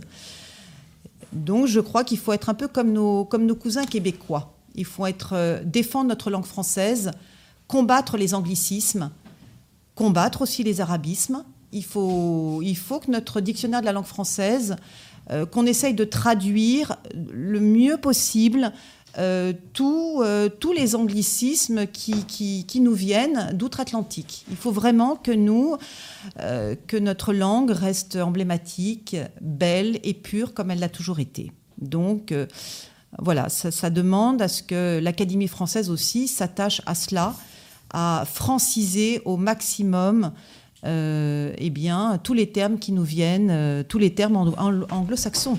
Voilà. Alors c'est vrai que leadership, j'ai du mal à management. C'est pas facile hein, de trouver des équivalences, mais je crois qu'il y a aujourd'hui de brillants linguistes en France et il y a véritablement un vrai travail de francisation.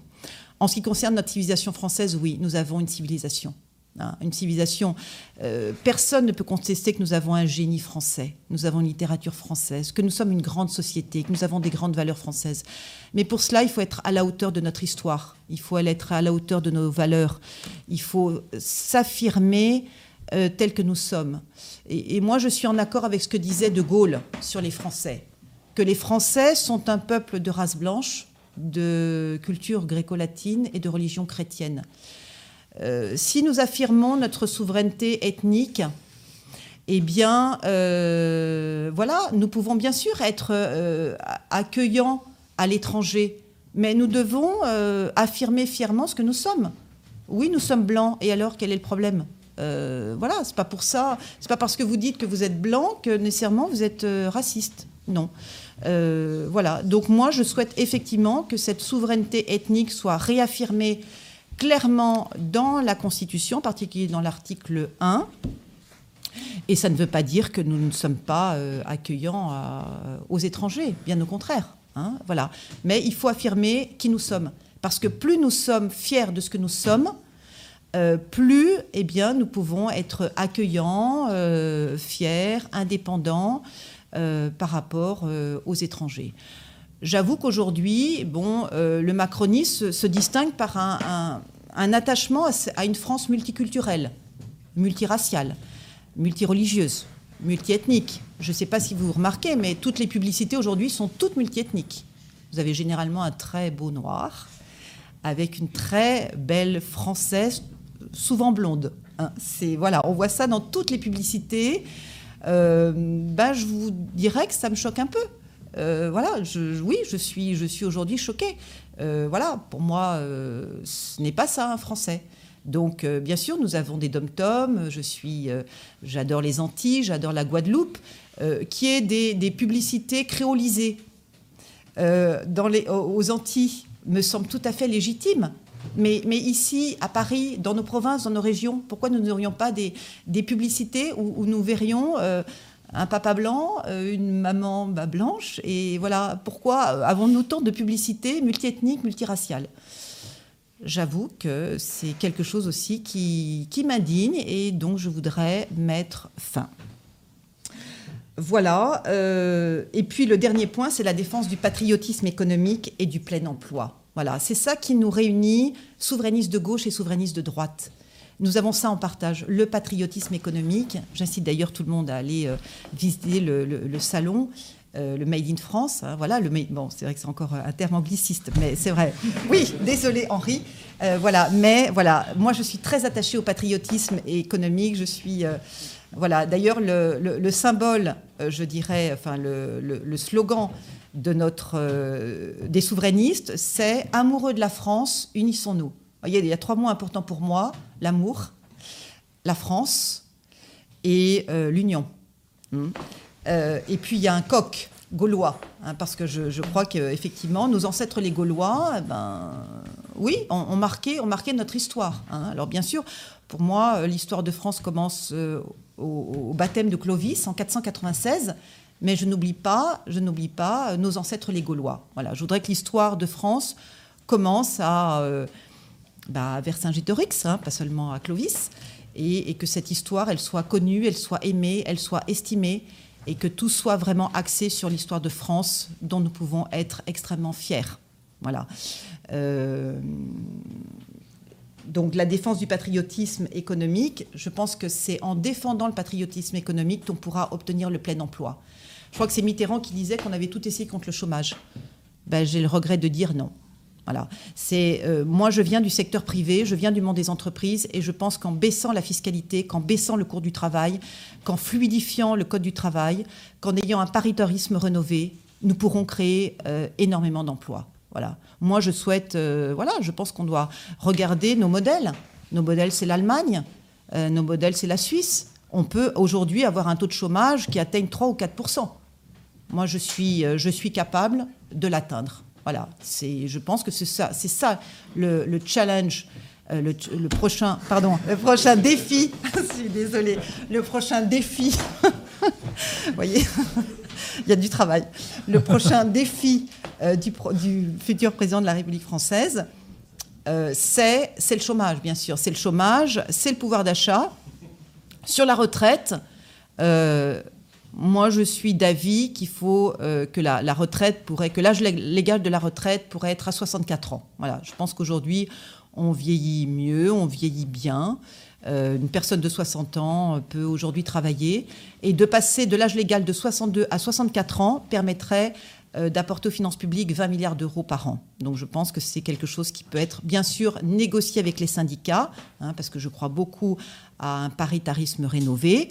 Mais voilà, je pense que. Et tout le reste, toute cette réforme ratée de M. Macron, ben voilà, je pense qu'il faut aujourd'hui faire preuve de diplomatie, il faut faire preuve de dialogue, il faut faire preuve d'écoute. Et je dirais que j'ai cette expérience. En ayant été maire adjointe des ressources humaines, j'ai travaillé avec des organisations syndicales. Je les ai toujours écoutées, je les ai toujours respectées. Je crois beaucoup à l'art du dialogue, à l'art de l'écoute et à l'art de la diplomatie. Voilà, pour, euh, pour, finir, euh, pour finir cette intervention, euh, qui j'espère n'aura pas été trop longue. Euh, alors je, cherche ma petite euh, conclusion. voilà. moi, en tant que président des souverainistes, bien sûr, j'ai l'objectif de me présenter à l'élection présidentielle d'avril 2022. Ce qu'il me manque, bien sûr, c'est les parrainages. Hein. Il faut 500 parrainages pour aujourd'hui se présenter à l'élection présidentielle. Mais vous voyez que derrière le souverainisme, il y a d'abord euh, des valeurs puissantes, il y a une doctrine forte et puissante, il y a une europhilie, hein, euh, parce que c'est très important d'être une France, euh, une France forte dans une, Europe forte, une France chrétienne dans une Europe chrétienne. Donc voilà, moi je m'inquiète un peu hein, de la qu'Emmanuel Macron assure la présidence de l'Union européenne en janvier prochain.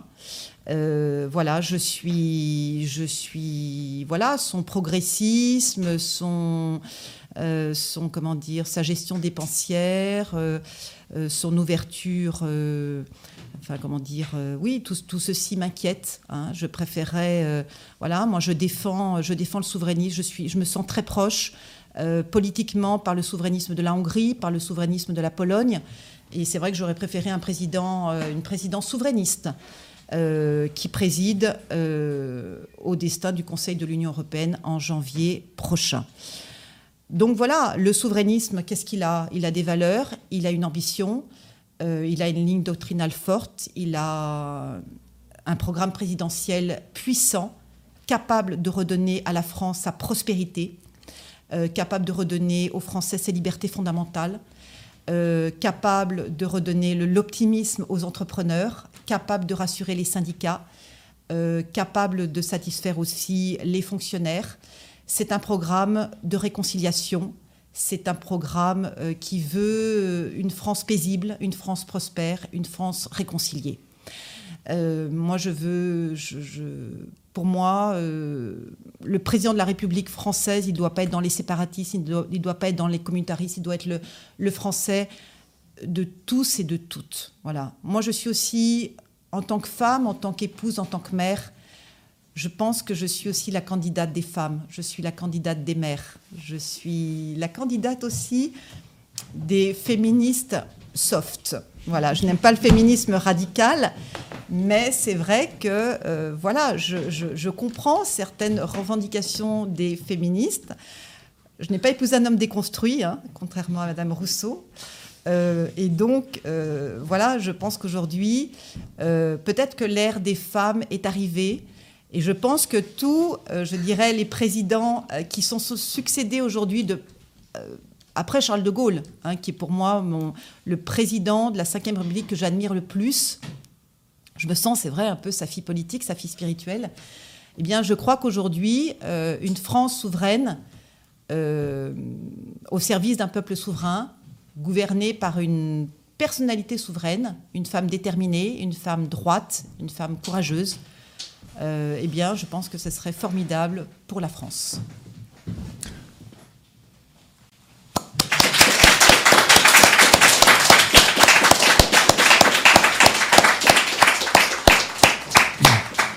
Merci, Madame le Président, de nous avoir présenté avec... Euh,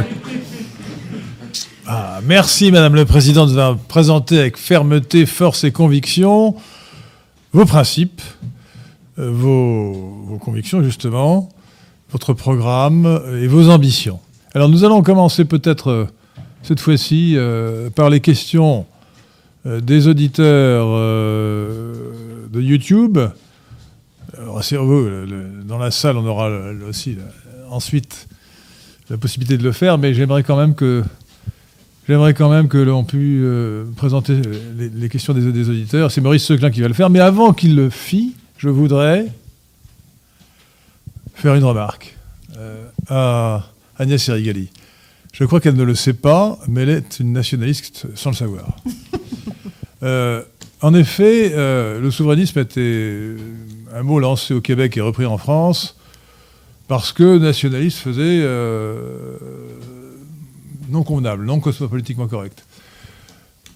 Et ça a donné lieu à un souverainisme euh, non identitaire, euh, qui conçoit la nation comme un contenant qui peut avoir n'importe quel contenu.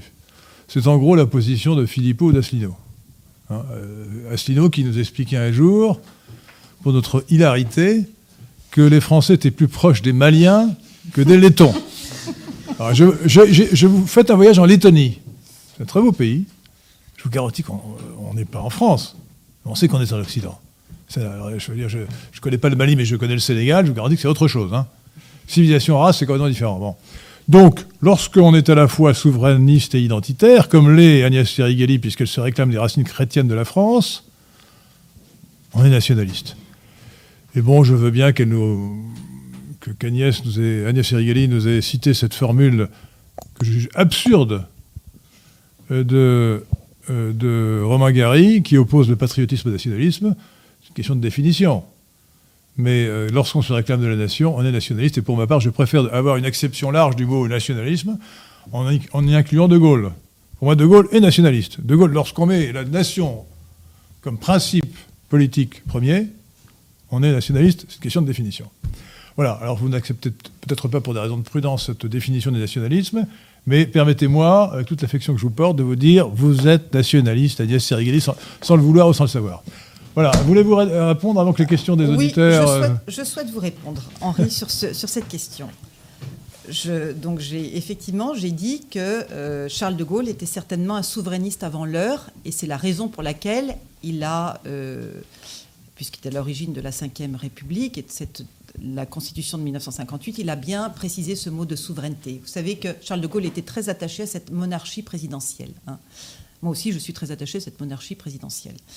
Euh, donc, je trouve que la souveraineté et le mot souverain, euh, ce sont de très beaux mots. Moi, je veux donner, vous savez, aujourd'hui, euh, la, droite nationaliste, c'est vrai, elle est, elle est décriée aujourd'hui. Parce que, alors que je partage l'idée d'Henri, la nation, c'est un mot magnifique. La patrie, c'est un mot magnifique. D'accord mais, on ne peut pas opposer nation à patrie. Voilà, euh, tout à fait. Donc la nation, c'est un mot magnifique, la patrie, c'est un mot magnifique, mais je trouve que la souveraineté, euh, ce qui me plaît dans ce mot emblématique, c'est parce qu'elle parle de la France souveraine et qu'elle parle du peuple souverain. Et on ne peut pas décliner le nationalisme de la même, de la même façon. Quand vous parlez de souveraineté agricole, quand vous parlez de souveraineté industrielle, quand vous parlez de souveraineté juridique, quand vous parlez de souveraineté sanitaire, tous les Français et les Françaises comprennent ce que vous, ce que vous dites. Moi, je crois qu'aujourd'hui, la politique, elle doit être simple, elle doit être lisible, elle doit être compréhensible par, par tous et toutes, et surtout, elle doit avoir des connotations positive. Et le souverainisme aujourd'hui, regardez, même Emmanuel Macron se revendique d'un souverainisme, euh, parle d'un souverainisme européen. C'est pour dire que ce mot, il a des connotations mélioratives, il a des connotations positives. Et je crois qu'aujourd'hui, les Français ont besoin de positivité. Moi, je suis une femme foncièrement optimiste et je veux donner une image radieuse, positive de la droite souverainiste. Et c'est vrai que de ce point de vue, la droite nationaliste, qui la représente aujourd'hui le mieux C'est Madame Le Pen. Ben, je suis désolée. Je veux que la droite souverainiste, derrière la droite souverainiste, c'est une autre femme, c'est Agnès Serigeli. Et, et, je ne veux pas que n'importe qui se dise souverain, souverainiste, sans en partager euh, les valeurs profondes, et en particulier cet attachement aux racines chrétiennes de la France. Parfait. Euh, nous allons passer aux questions des auditeurs sur le fil de conversation de, notre chaîne YouTube Radio Athéna. Maurice Seclin. André Moulin demande comment concilier les souverainistes des deux bords? Ils, sont ils ont de nombreux désaccords, notamment sur les sujets moraux ou sociaux. Vous avez en particulier parlé du christianisme. Pensez-vous que les, les souverainistes de gauche puissent se rallier euh, à ces idées? Tout à fait. Je pense que ce qui, nous réunit, souverainistes de gauche et souverainistes de droite, c'est l'amour de la France, l'amour des Français, le patriotisme économique. Je connais des souverainistes de gauche qui sont baptisés, qui sont donc catholiques. Euh, ils ne sont pas tous athées, ils ne sont pas tous laïcards. Donc, moi, si je, si je suis élu président de la République française le 10 avril prochain, euh, non, c'est le premier tour. Oui, bah, le 24 avril. vous voulez être élu dès le premier tour, c'est une ambition louable, mais c'est difficile. 51% premier tour, euh, c'est bien. Remarquez, si, vous êtes candidat, forcément, vous aurez même 70% dès le premier tour. En tout cas, je voterai pour vous. Hein. Merci. Merci Henri, c'est le principal. Euh, j'ai déjà mon premier électeur, c'est formidable. Donc euh, voilà, ce qui nous réunit, c'est ça, l'amour de la France, l'amour du peuple français, le patriotisme économique. Oui, il y a des souverainistes de gauche qui sont baptisés, qui sont catholiques, qui se disent bien que, voilà, c'est pas en étant... Euh, moi, je fais bien la différence entre la République laïque, l'État qui se doit d'être athée, et le chef d'État qui se doit d'être catholique. On ne peut pas présider au destin de la fille aînée de l'Église catholique si on n'est pas soi-même un fervent ou une fervente catholique. Euh, voilà, donc effectivement, quand je vois Emmanuel Macron qui se dit catholique, hein, c'est ce qui est indiqué sur sa fiche Wikipédia, et qu'il ne souhaite aucunement. Je ne crois pas, hein, je ne crois pas qu'il soit très catholique. Je crois pas, hein. je crois pas parce que s'il était véritablement. À aucun, degré. Aucun degré. Euh, je, pense comme vous, parce que s'il était véritablement. Ni, la foi, ni, ni, le, ni les mœurs, ni, ni le comportement, euh, rien. Rien n'est catholique dans lui. C'est vrai, il faut le rappeler. Donc il faut absolument qu'il corrige sa, fiche Wikipédia. Enfin, il est quand même allé euh, à, Lourdes, quand même, me semble-t-il. Chercher des voix. Cherche, bon, peut-être chercher des voix. Mais en tout cas, euh, voilà, il ne nous fête pas, euh, je sais pas, nos, fêtes cardinales, hein, Noël, euh, Toussaint, Pâques, l'Ascension, Pentecôte, voilà, jamais.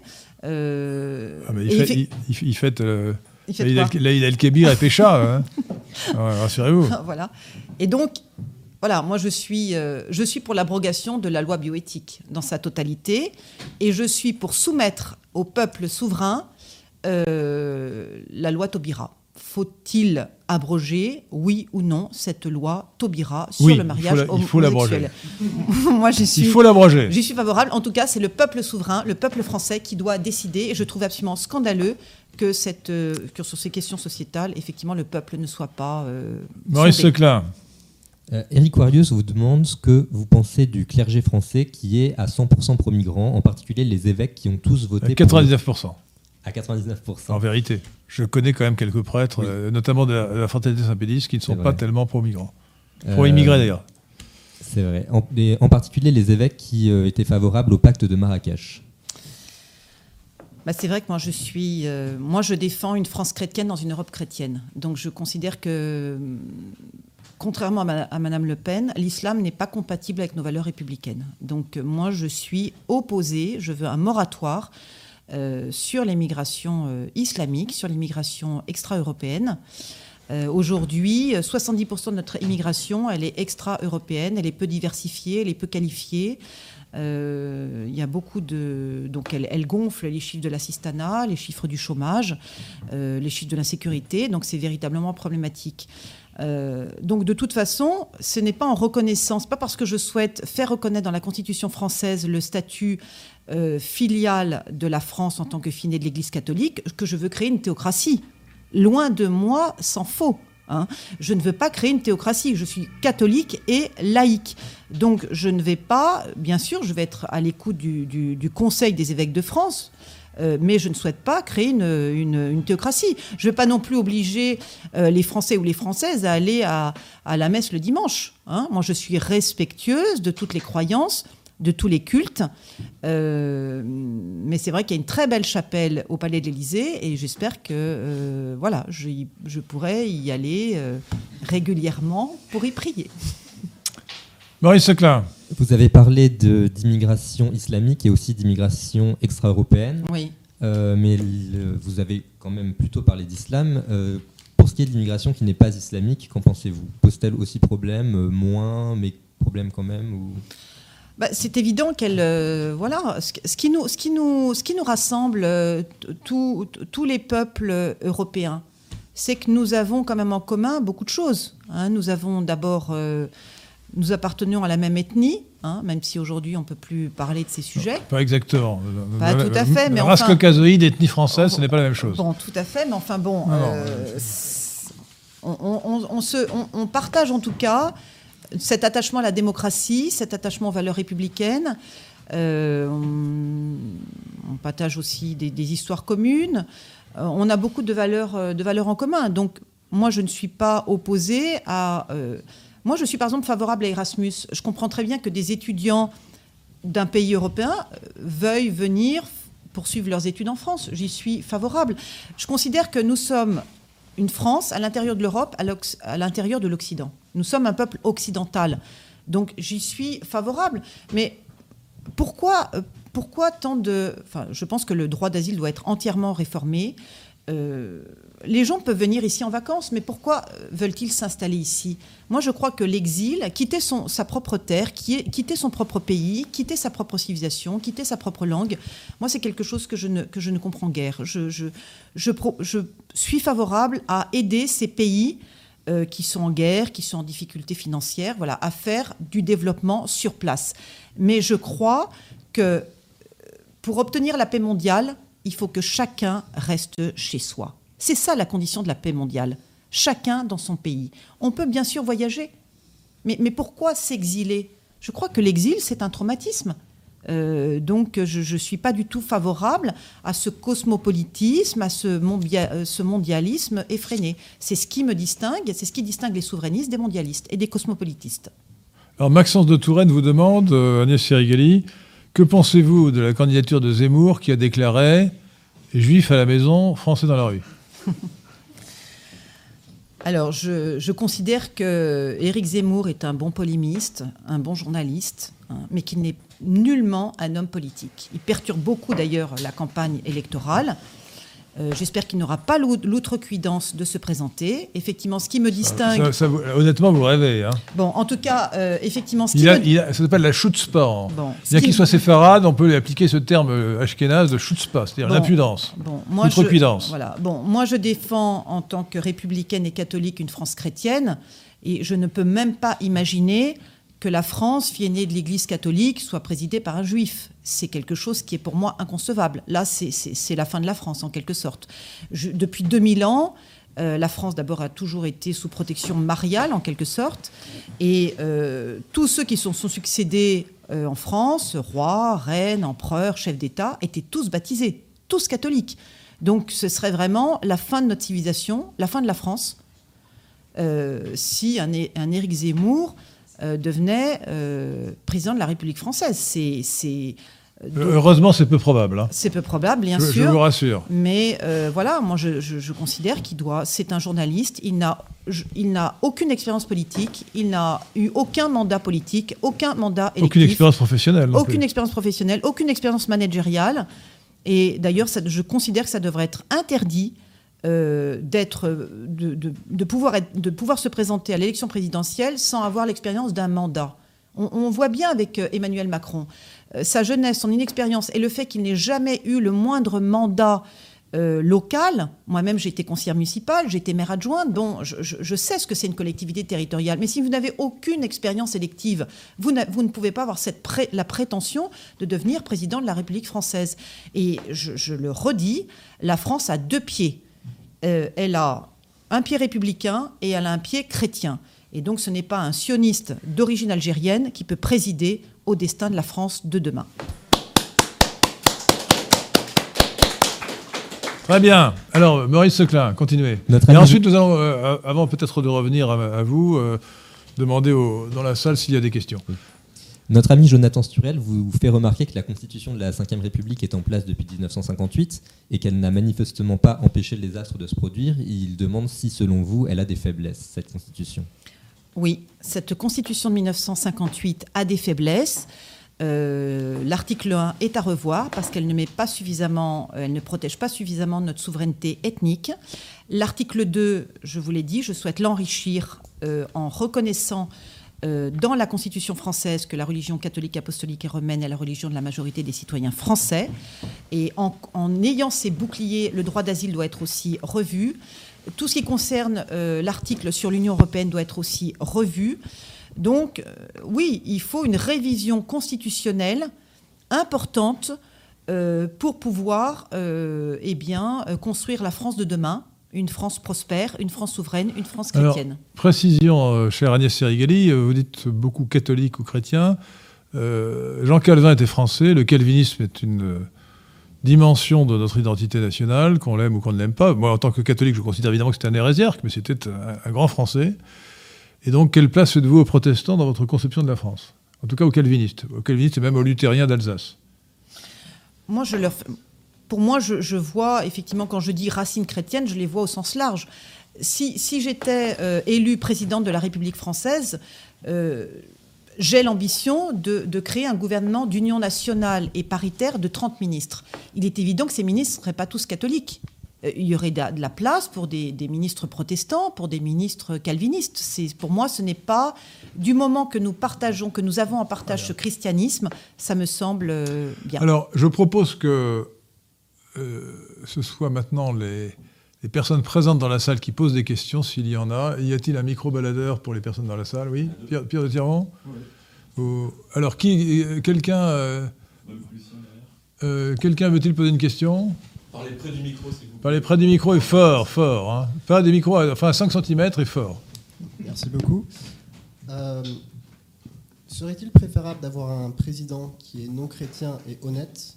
Ou un président qui se dit chrétien et est baptisé, mais il lutte constamment contre les valeurs de l'Église euh... euh moi, je crois qu'aujourd'hui. En tout cas, Agnès Eriguil est à la fois euh, honnête et chrétienne, donc ça, tombe bien. Complètement. Euh, moi, c'est vrai que je, je considère qu'aujourd'hui, la France est une république laïque et la fille est née de l'Église catholique. Donc, pour moi, celle qui doit ou celui qui doit présider au, destin de la France de demain, c'est une personne qui est profondément républicain et en même temps euh, profondément catholique, tout en étant ouvert, bien sûr, euh, aux, croyances, aux autres confessions. Du moment qu'elle reste minoritaire et discrète. Euh, moi, quand je, quand je veux bouter, quand je dis vouloir bouter, comme Jeanne d'Arc, tous les islamistes hors de France, Jeanne d'Arc, c'était les Anglais. Oui, hein. c'était les Anglais. Mais, qui était d'ailleurs, euh, je vous souviens, qui était, qui était catholique à l'époque. Tout à hein. fait, tout à fait, je qui le sais. Qui était caucasoïde et catholique. Hein. Euh, je, je, je, sais qu'aujourd'hui, il y a des musulmans modérés, parfaitement intégrés. Et de ce point de vue, je n'ai pas de. Voilà, moi je. Veux... vous, êtes, comme Zemmour, vous voulez assimiler les, musulmans Je suis pour une politique d'assimilation. C'est euh, impossible. Peut-on assimiler les musulmans? Écoutez, moi, je, ne souhaite pas. Je, trouve que Zemmour, ce qu'il distingue, c'est plus que de l'islamophobie, c'est une sorte de, xénophobie maladive. Moi, je suis pour une, France de la paix, je suis pour une France de l'entente cordiale, je suis pour une France de la réconciliation. Donc, je, ne veux pas, euh, comme ça... Euh, Donc, vous, gardez, vous, gardez, les musulmans. Gardez-vous les musulmans. Et, Écoutez, tous les musulmans, tous les musulmans, vous savez... Pas de réimmigration pour vous je suis pour un moratoire sur l'immigration. Ah je suis pour respecter. Donc, vous les gardez. Je suis pour respecter euh, les personnes qui se sentent parfaitement intégrées.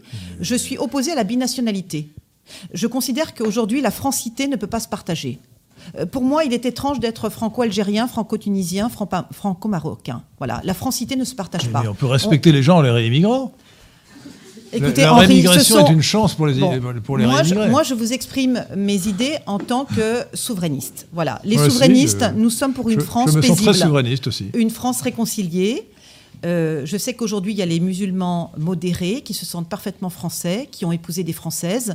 Et pourquoi obligerais-je euh, ces personnes, et d'ailleurs même qui, qui, se sont aussi, euh, comment dire, qui se sont convertis et bah, pourquoi empêcherais-je ces personnes de rester en France Parce que l'islam est incompatible avec l'identité nationale de la France. Je partage votre point de vue. l'islam est parfaitement... Le judaïsme aussi d'ailleurs, hein, je précise. Hein. C'est la même chose. Le judaïsme c'est pareil. Hein.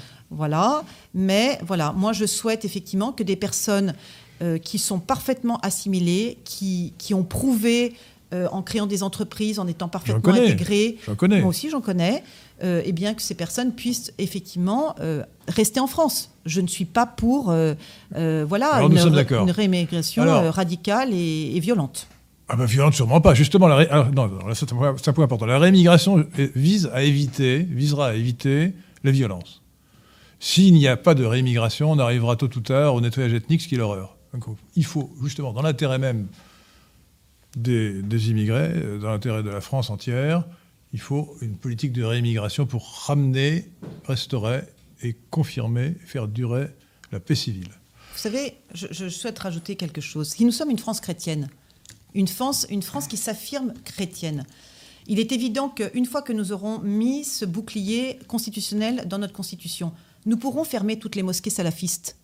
Nous pourrons interdire les abattages rituels. Nous pourrons fermer toutes les boucheries halal. Nous pourrons renvoyer tous les imams étrangers. Il n'y a que à travers ce bouclier constitutionnel que nous pourrons mettre fin à l'islam politique Bon. euh, dans notre pays. Au, au- alors, de remarque au passage, l'islam est toujours politique, il est politique de part en part. Et deuxièmement, l'abattage rituel, il est aussi bien cachère que halal, je vous signale. hein. Euh, aussi bien. C'est exactement la même chose. Le judaïsme est un, est un islam raciste, l'islam est un judaïsme universaliste. Ces deux, ces deux- ces deux religions sont des religions orientales parfaitement isomorphes. Voilà. Euh, autre question dans la salle?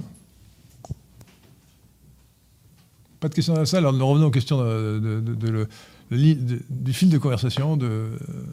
C'est clair. Euh, Quelqu'un demande si vous êtes favorable au déremboursement de la pilule et de l'avortement, voire euh, à leur interdiction.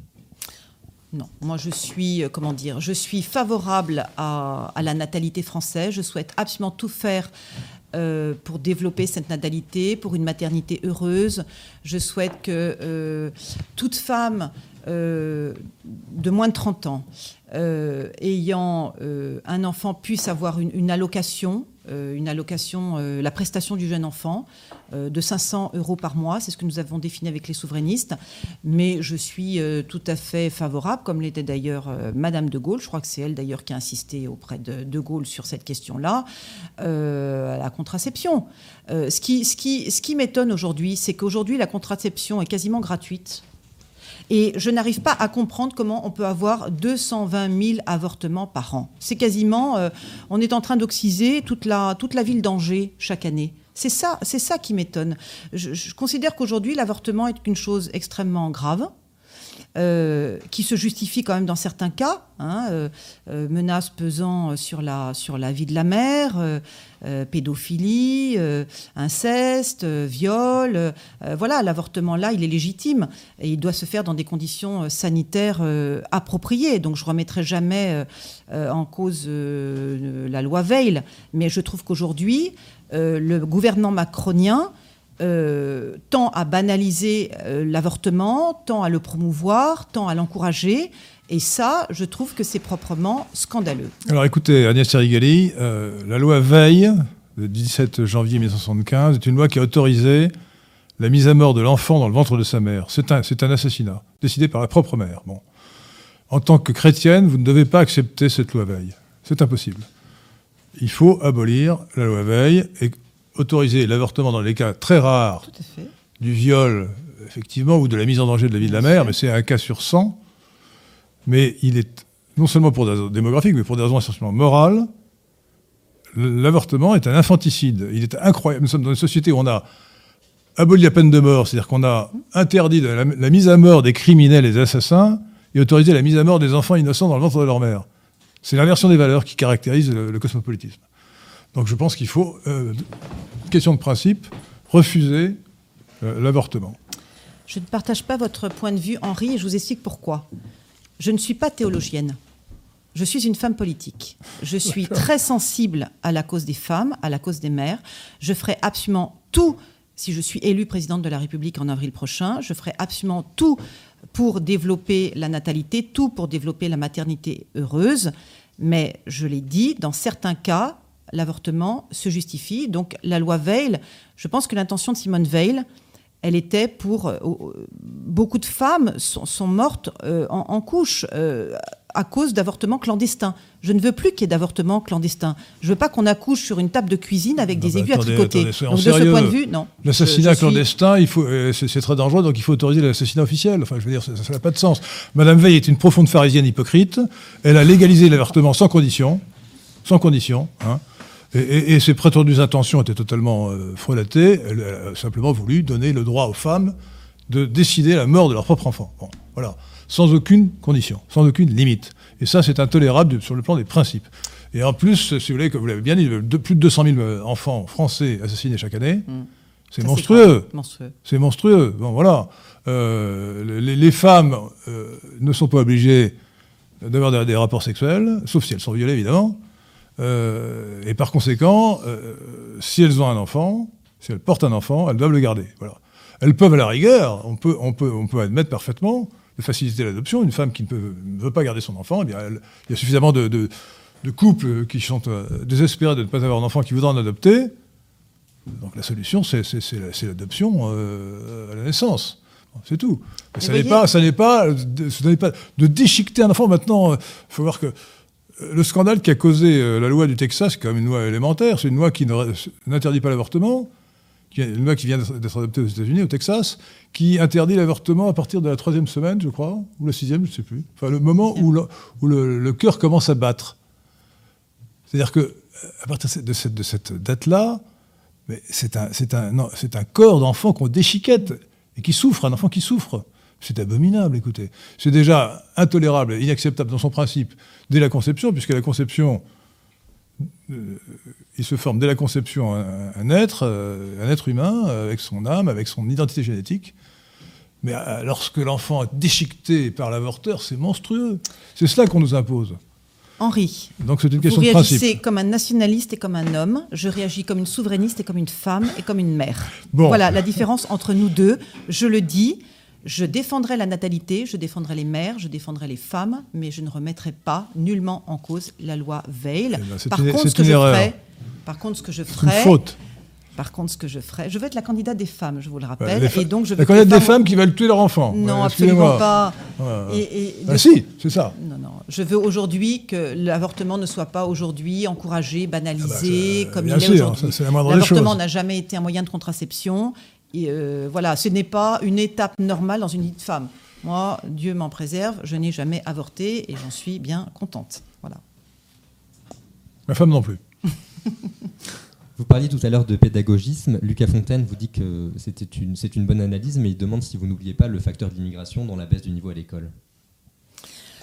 Oui, très, très certainement. Moi, je suis pour, euh, je, je suis pour, la, pour des classes par niveau. Je pense que euh, mettre dans une seule classe les classes multiniveaux telles que le préconise M. Blanquer me semble pas une bonne idée. Euh, donc, je crois qu'aujourd'hui, euh, moi, je, défends la méritocratie républicaine. Je suis opposée à la discrimination positive. Je crois, voilà, je veux, je veux redonner ces lettres de noblesse au brevet des collèges, au baccalauréat, à l'université. Je veux des écoles élitistes.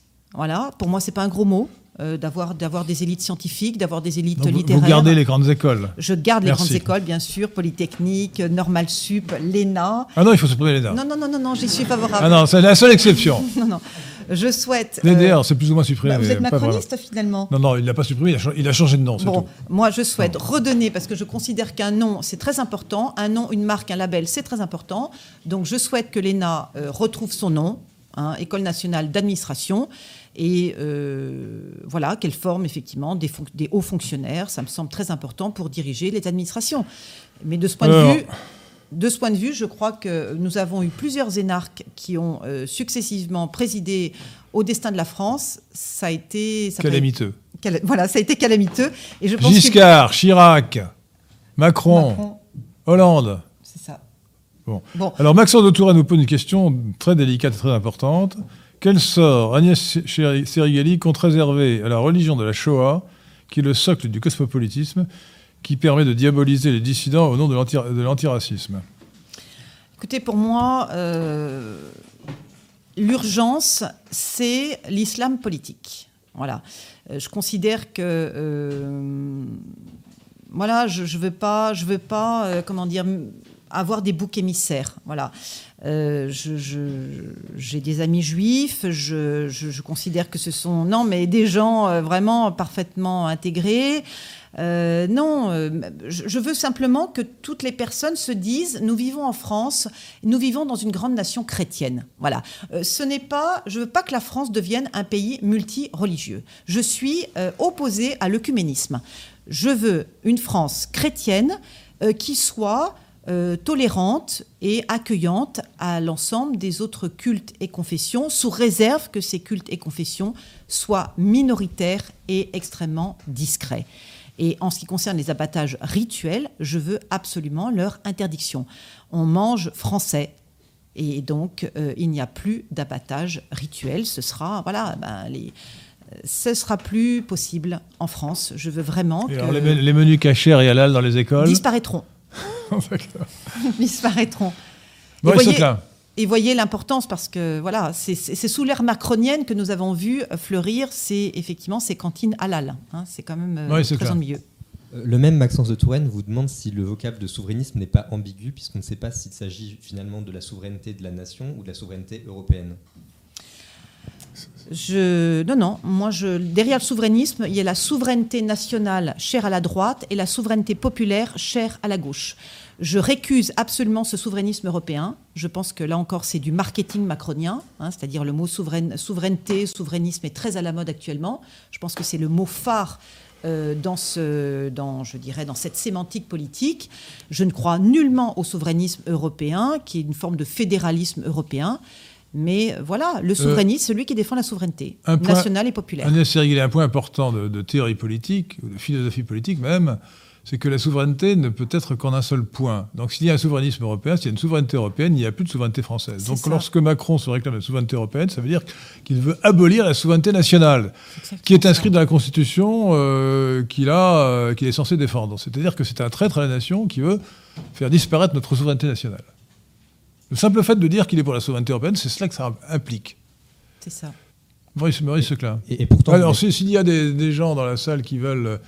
Les jeunes filles devraient po- poser toutes des questions, non Euh, Hein Non? Non? Voulez-vous poser une question? Vous n'osez pas Elles hein adhèrent Et Agnès, à tout ce que j'ai dit. Agnès est très gentille, elle ne veut pas vous manger. hein?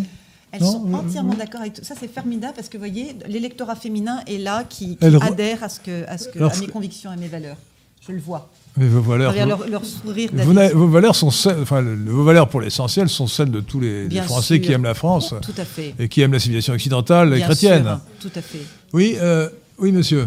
Oui, j'avais une question. Vous réclamez de l'héritage du général de Gaulle et lui euh, a été donc le dernier président de la République à faire appliquer la, la peine capitale en France. Et, euh, Non, c'est faux. euh, elle a été appliquée sous Giscard. Pardon-moi. Bah, il- en tout 81. cas, de- d'après euh, ces- des paroles rapportées, il y croyait très fermement pour des cas exceptionnels. Donc je me demandais si vous vous réclamiez aussi de cette position et que vous étiez favorable La à peine la de peine mort. capitale pour des cas exceptionnels. de- Voulez-vous le rétablissement de la peine de mort Non, j'y suis, tot- je suis totalement opposée à la peine de mort. Alors, décidément, encore, Euh, encore un point de divergence. Encore un point hein. de, de différence entre les nationalistes et les souverainistes. Voilà. euh, L'interdiction de la peine de mort est d'ailleurs inscrite hein, dans la Constitution française. Je crois que c'est l'article 66. Eh ben, il faut la- il faut la changer. 66.1.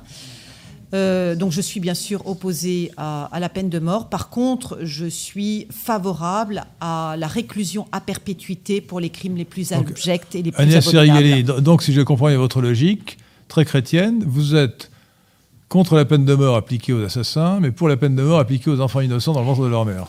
Ça, c'est vraiment pas- on peut- l'inversion des valeurs. Non, non, j'ai jamais dit que j'étais si. favorable. à- J'ai jamais dit Mais- que j'étais favorable à l'avortement. Mais vous l'autorisez Au contraire. Vous l'autorisez, ça, Je l'autorise. c'est- c'est- peu Oui, importe où vous des- soyez dans favorable. des cas, dans des cas très, Non, non, vous, vous très vous- gardez la loi Veil, c'est-à-dire vous, gar- vous gardez euh, le droit général de tuer l'enfant. Dans, dans- bon, passons. Question suivante. Euh, Maurice Seclin ou bien euh, Euh, oui, il reste quelques questions.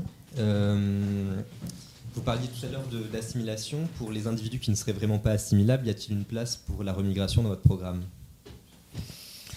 Écoutez, d'abord, je n'aime pas ce terme rémigration. Je trouve que c'est un terme extrêmement laid. Moi, je suis linguiste. ré- de- Rémigration, je trouve que c'est un, laid- c'est un, c'est un terme extrêmement. Non, je trouve que c'est un terme injurieux, insultant. laid. Rien du tout, mais en quoi? Non, je, je n'aime pas. C'est beau, Voilà. réémigration. Je, je pense que.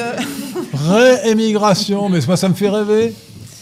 C'est très. Non, mais je, attendez. je pense que quand nous affirmerons qui nous sommes, quand nous affirmerons fièrement nos valeurs républicaines et chrétiennes, peut-être que beaucoup de personnes étrangères se sentiront ben, étrangères dans notre propre pays. Et peut-être, effectivement, euh, auront-elles envie de se dire, je ne suis pas à ma place ici, peut-être ai-je envie de retourner sur la terre de mes aïeux.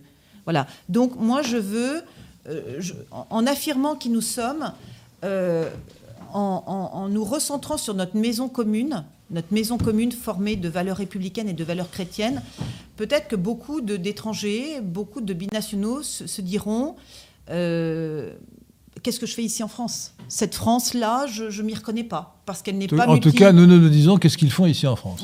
bien. Voilà, donc moi, je voudrais que les gens... Euh, pour, pour, moi, l'exil, euh, c'est le traumatisme majeur. Voilà, quitter sa terre, quitter sa civilisation, quitter sa langue, quitter sa famille, euh, c'est... voilà, c'est quelque chose qui est vraiment traumatisant. Donc, je, je souhaite que toutes les personnes qui ont envie de retourner chez elles puissent le faire parce qu'elles ne se reconnaîtront pas dans la nouvelle France que j'ai envie d'édifier. Oui, c'est clair. Euh, Bertrand Lecourvoisier vous demande pourquoi vous avez euh, jadis marché avec Emmanuel Macron. Alors, euh, après les affaires Fillon, comme l'a rappelé Henri en 2017, c'est vrai qu'un cercle qui s'appelait La droite avec En Marche a été créé à l'intérieur de La République En Marche. Et qu'est-ce que nous souhaitions faire, les élus qui avons rejoint ce cercle, La droite avec En Marche? Ben, C'est influencer le candidat Macron euh, eh bien, sur des idées de droite. Nous voulions droitiser son programme. Euh, donc c'était ça l'objectif. Et puis c'est vrai que moi, j'aspirais à être secrétaire d'État à l'enfance. Euh, donc j'ai candidaté, j'ai été reçu par des conseillers, j'ai écrit une tribune dans le journal du dimanche, à quand un secrétariat d'État à l'enfance. Voilà. Donc moi je le dis, euh, très, très ouvertement, je sers d'abord la France et ensuite mon parti politique. Si, euh, voilà, je crois que la France, euh, c'est pour ça que je, ne juge pas des, des, personnalités issues de la droite qui sont aujourd'hui dans le Conseil des ministres d'Emmanuel Macron. si les idées de droite peuvent être, je dirais, promues euh, au sein du gouvernement, eh ben c'est bien, je m'en félicite. Donc c'était ça l'idée. Moi, je n'ai pas, je n'ai jamais, euh, je dirais, abandonné mes convictions et mes valeurs. Alors c'est vrai que je paraissais, euh, j'étais très marginalisée au sein de la République en marche. Une souverainiste de droite, de confession ouvertement catholique chez les macronistes, c'est sûr que je me sentais très seule. Mais voilà, j'ai voulu rejoindre un certain nombre d'élus pour droitiser le programme et surtout défendre euh, la question, promouvoir la question des enfants et des familles. Euh, un téléspectateur demande ce que vous allez faire pour améliorer la vie des classes populaires, quelle que soit leur origine. Alors je suis très sensible aux personnes vulnérables, aux personnes pauvres, aux personnes fragiles. Je suis scandalisée qu'il y ait eu qu'il y ait 300 000 SDF aujourd'hui. Donc je souhaite créer des habitats sociaux euh, avec des studios de 20 mètres carrés à 200 euros par mois. Je souhaite que tous les SDF aient le RSA. Euh, je, souhaite améliorer vraiment le pouvoir des, Français, le pouvoir d'achat des Français, en réduisant la TVA à 5% et supprimer toutes les charges sociales et patronales sur l'ensemble des salaires, pour que le brut soit quasiment égal au net. Donc voilà une de mes priorités. Dans cette question, je, n'ai pas apprécié le quelle que soit leur origine, parce qu'il faut justement faire une distinction entre les, Français et les immigrés. Ça s'appelle la préférence nationale. Tout à fait, j'y suis favorable. Je considère que les revenus sociaux doivent être uniquement attribués aux nationaux et non pas aux étrangers. Euh, Maxence de Touraine demande si vous êtes libéral. Oui, euh, je, suis, euh, je, suis, comment dire, favorable au libéralisme humaniste. C'est-à-dire que les souverainistes, en fait, comment se présentent-ils? Ils se présentent comme des libéraux sur le plan économique. Ils se disent éthiques sur le plan sociétal et conservateurs sur le plan des mœurs. Voilà, ce qui nous définit. donc oui, je suis, je suis pour la liberté entrepreneuriale je suis, euh, voilà, je défends le monde des entreprises et en même temps, je suis défavorable au capitalisme financier. Euh, voilà, qui est profondément immoral. Oui, puis vous êtes pour les libertés publiques, la liberté individuelle, en vous opposant à la tyrannie à prétexte sanitaire. Complètement. Voilà. oui, ça, j'y suis ça, C'est un, point très important. Aujourd'hui, très important.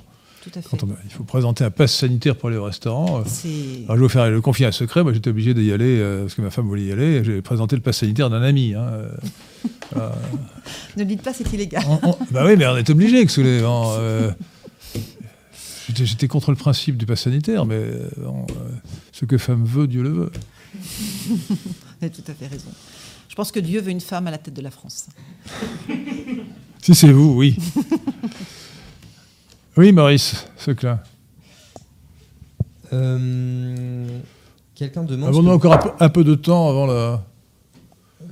Quelques minutes. 5 minutes. Alors, une seule, une seule question. Euh, Quelqu'un vous demande exactement ce que vous entendez par le- l'expression que vous avez utilisée tout à l'heure de féminisme soft. Et Ah non, mais attendez, ne répétez pas des mots anglais barbares, écoutez. Féminisme doux. J'aurais dû mettre le, cochon sur la table. Oui. Euh, féminisme modéré. Et comment est-il conciliable avec les valeurs traditionnelles? Alors euh, oui, je suis. euh, pour, pour moi, le féminisme peut se définir. Je- Jeanne d'Arc était-elle une féministe modérée? Oui, D'accord, alors, alors c'est tout bien. à fait. Euh, oui, oui. Moi, je pense que toutes les derrière une grande femme, il y a toujours une, une féministe euh, assumée. N'oublions pas que le plus grand personnage de l'histoire de France, c'est Jeanne d'Arc. C'est une femme. Tout à fait. Femme. Euh, voilà, vous savez qu'il y a eu de grandes combattantes, hein, Sainte Geneviève, Sainte Jeanne d'Arc, Surtout Jeanne d'Arc. Sainte Clotilde, voilà. Donc oui, je suis, voilà, je pense que derrière une grande femme, il y a une féministe assumée. Moi, je défends l'égalité des droits entre les hommes et les femmes. Je suis favorable à l'émancipation féminine. Je suis d'ailleurs, et c'est d'ailleurs un, de mes marqueurs de gauche, euh, je suis favorable aux 35 heures parce que ça permet de concilier une vie Bon, familiale. écoutez, et une vie gardez vos marqueurs de gauche pour vous. hein. Voilà. non, ouais, non, je bon, sais ça que je suis suffit, hein. de gauche. Marqueur de Et gauche. donc, oui, je suis une, euh, voilà, je ne suis pas une écoféministe, je suis une, une féministe féminine. Voilà, je suis pour l'égalité des droits entre les hommes et les femmes, pour l'éman- l'éman- l'émancipation et la conciliation vie professionnelle et vie familiale. Voilà comment je peux définir mon féminisme. D'où Bien. Euh, Si je peux me permettre, il, bon, il reste plus beaucoup de temps, mais nous venons de recevoir un don euh, d'Adam Terbonne qui a donné 20 dollars canadiens Ah, et merci. qui vous demande Dommage, ça coûte moins cher qu'un dollar. euh, ça rapporte moins qu'un dollar américain. et qui vous demande si vous êtes d'accord pour abolir les lois iniques dites mémorielles. Ah oui, je suis euh, la loi Guesso, la loi Plébène. Ah oui, bien sûr, je suis euh, totalement opposée à ces lois. D'ailleurs, si je devais abroger une, euh, une loi prioritairement dans les 120 jours hein, de mon mandat présidentiel, j'abolirais. Le 120 premiers jours, vous voulez 120 dire. premiers jours. Oui, qu'est-ce que j'ai dit 120 quoi 120 jours, le mandat, c'est ouais. 5 ans, donc euh, oui, non, non, mais ça, fait, 120 ça fait premiers 1500 jours, Dans les 120 premiers jours. 1600 jours. Euh, c'est la loi euh, de 1881 sur la liberté de la presse qui est devenue une loi de censure et bien sûr toutes les lois euh, mémorielles. Voilà, je pense qu'il faut entièrement réécrire Oui. cette, euh, cette loi sur Il, euh, il- la liberté il- de la il- presse. il suffit de revenir au- à la loi originelle du 29 juillet 1981, elle était très bien. hein. Euh, ce- sont les scuries qu'on a rajoutées à partir de la loi Pleven qui sont ça. Bien, mais écoutez, je vous propose de, de dire quelques mots de conclusion, puisque nous arrivons au terme de notre euh, séquence de, de deux heures, hein, euh, qui nous est techniquement imposée par euh, Pierre de Tirement. Euh, et donc, euh, à, à vous, Agnès Erigali, de nous dire bon, vous nous avez convaincus qu'il fallait voter pour vous. hein. Alors, ce qu'il faut. Mais euh, nous avons quand même constaté quelques points de divergence. Vous avez encore des progrès à faire pour devenir vraiment nationaliste. Voilà. Comme je vous l'ai dit, je veux que la droite souverainiste fédère toutes les droites, droite républicaine, droite nationaliste et euh, droite patriotique. Euh, voilà, moi, comme je vous l'ai dit, je crois avoir euh, voilà, défini ce qu'était le souverainisme, ses enjeux, ses perspectives, ses ambitions au service de la France et des Français. Qu'est-ce qu'il me manque aujourd'hui? Mes 500 parrainages. Et donc, aujourd'hui, ce dont j'ai besoin, c'est vous. Voilà, vous, vous pouvez m'aider. Et j'espère que tous les élus qui m'écoutent m'apporteront leur parrainage. Merci Agnès Serigali. Alors il nous reste euh, d'abord à, remercier Pierre de Tirement pour la réalisation de cette émission, cette conférence, pardon. Maurice Seclin qui a posé la question avec talent et précision. Merci à tous vous qui êtes là, euh, présents. Et il me reste surtout à souhaiter bonne chance à Agnès Serigali et bonne chance à la France. Merci. Merci beaucoup.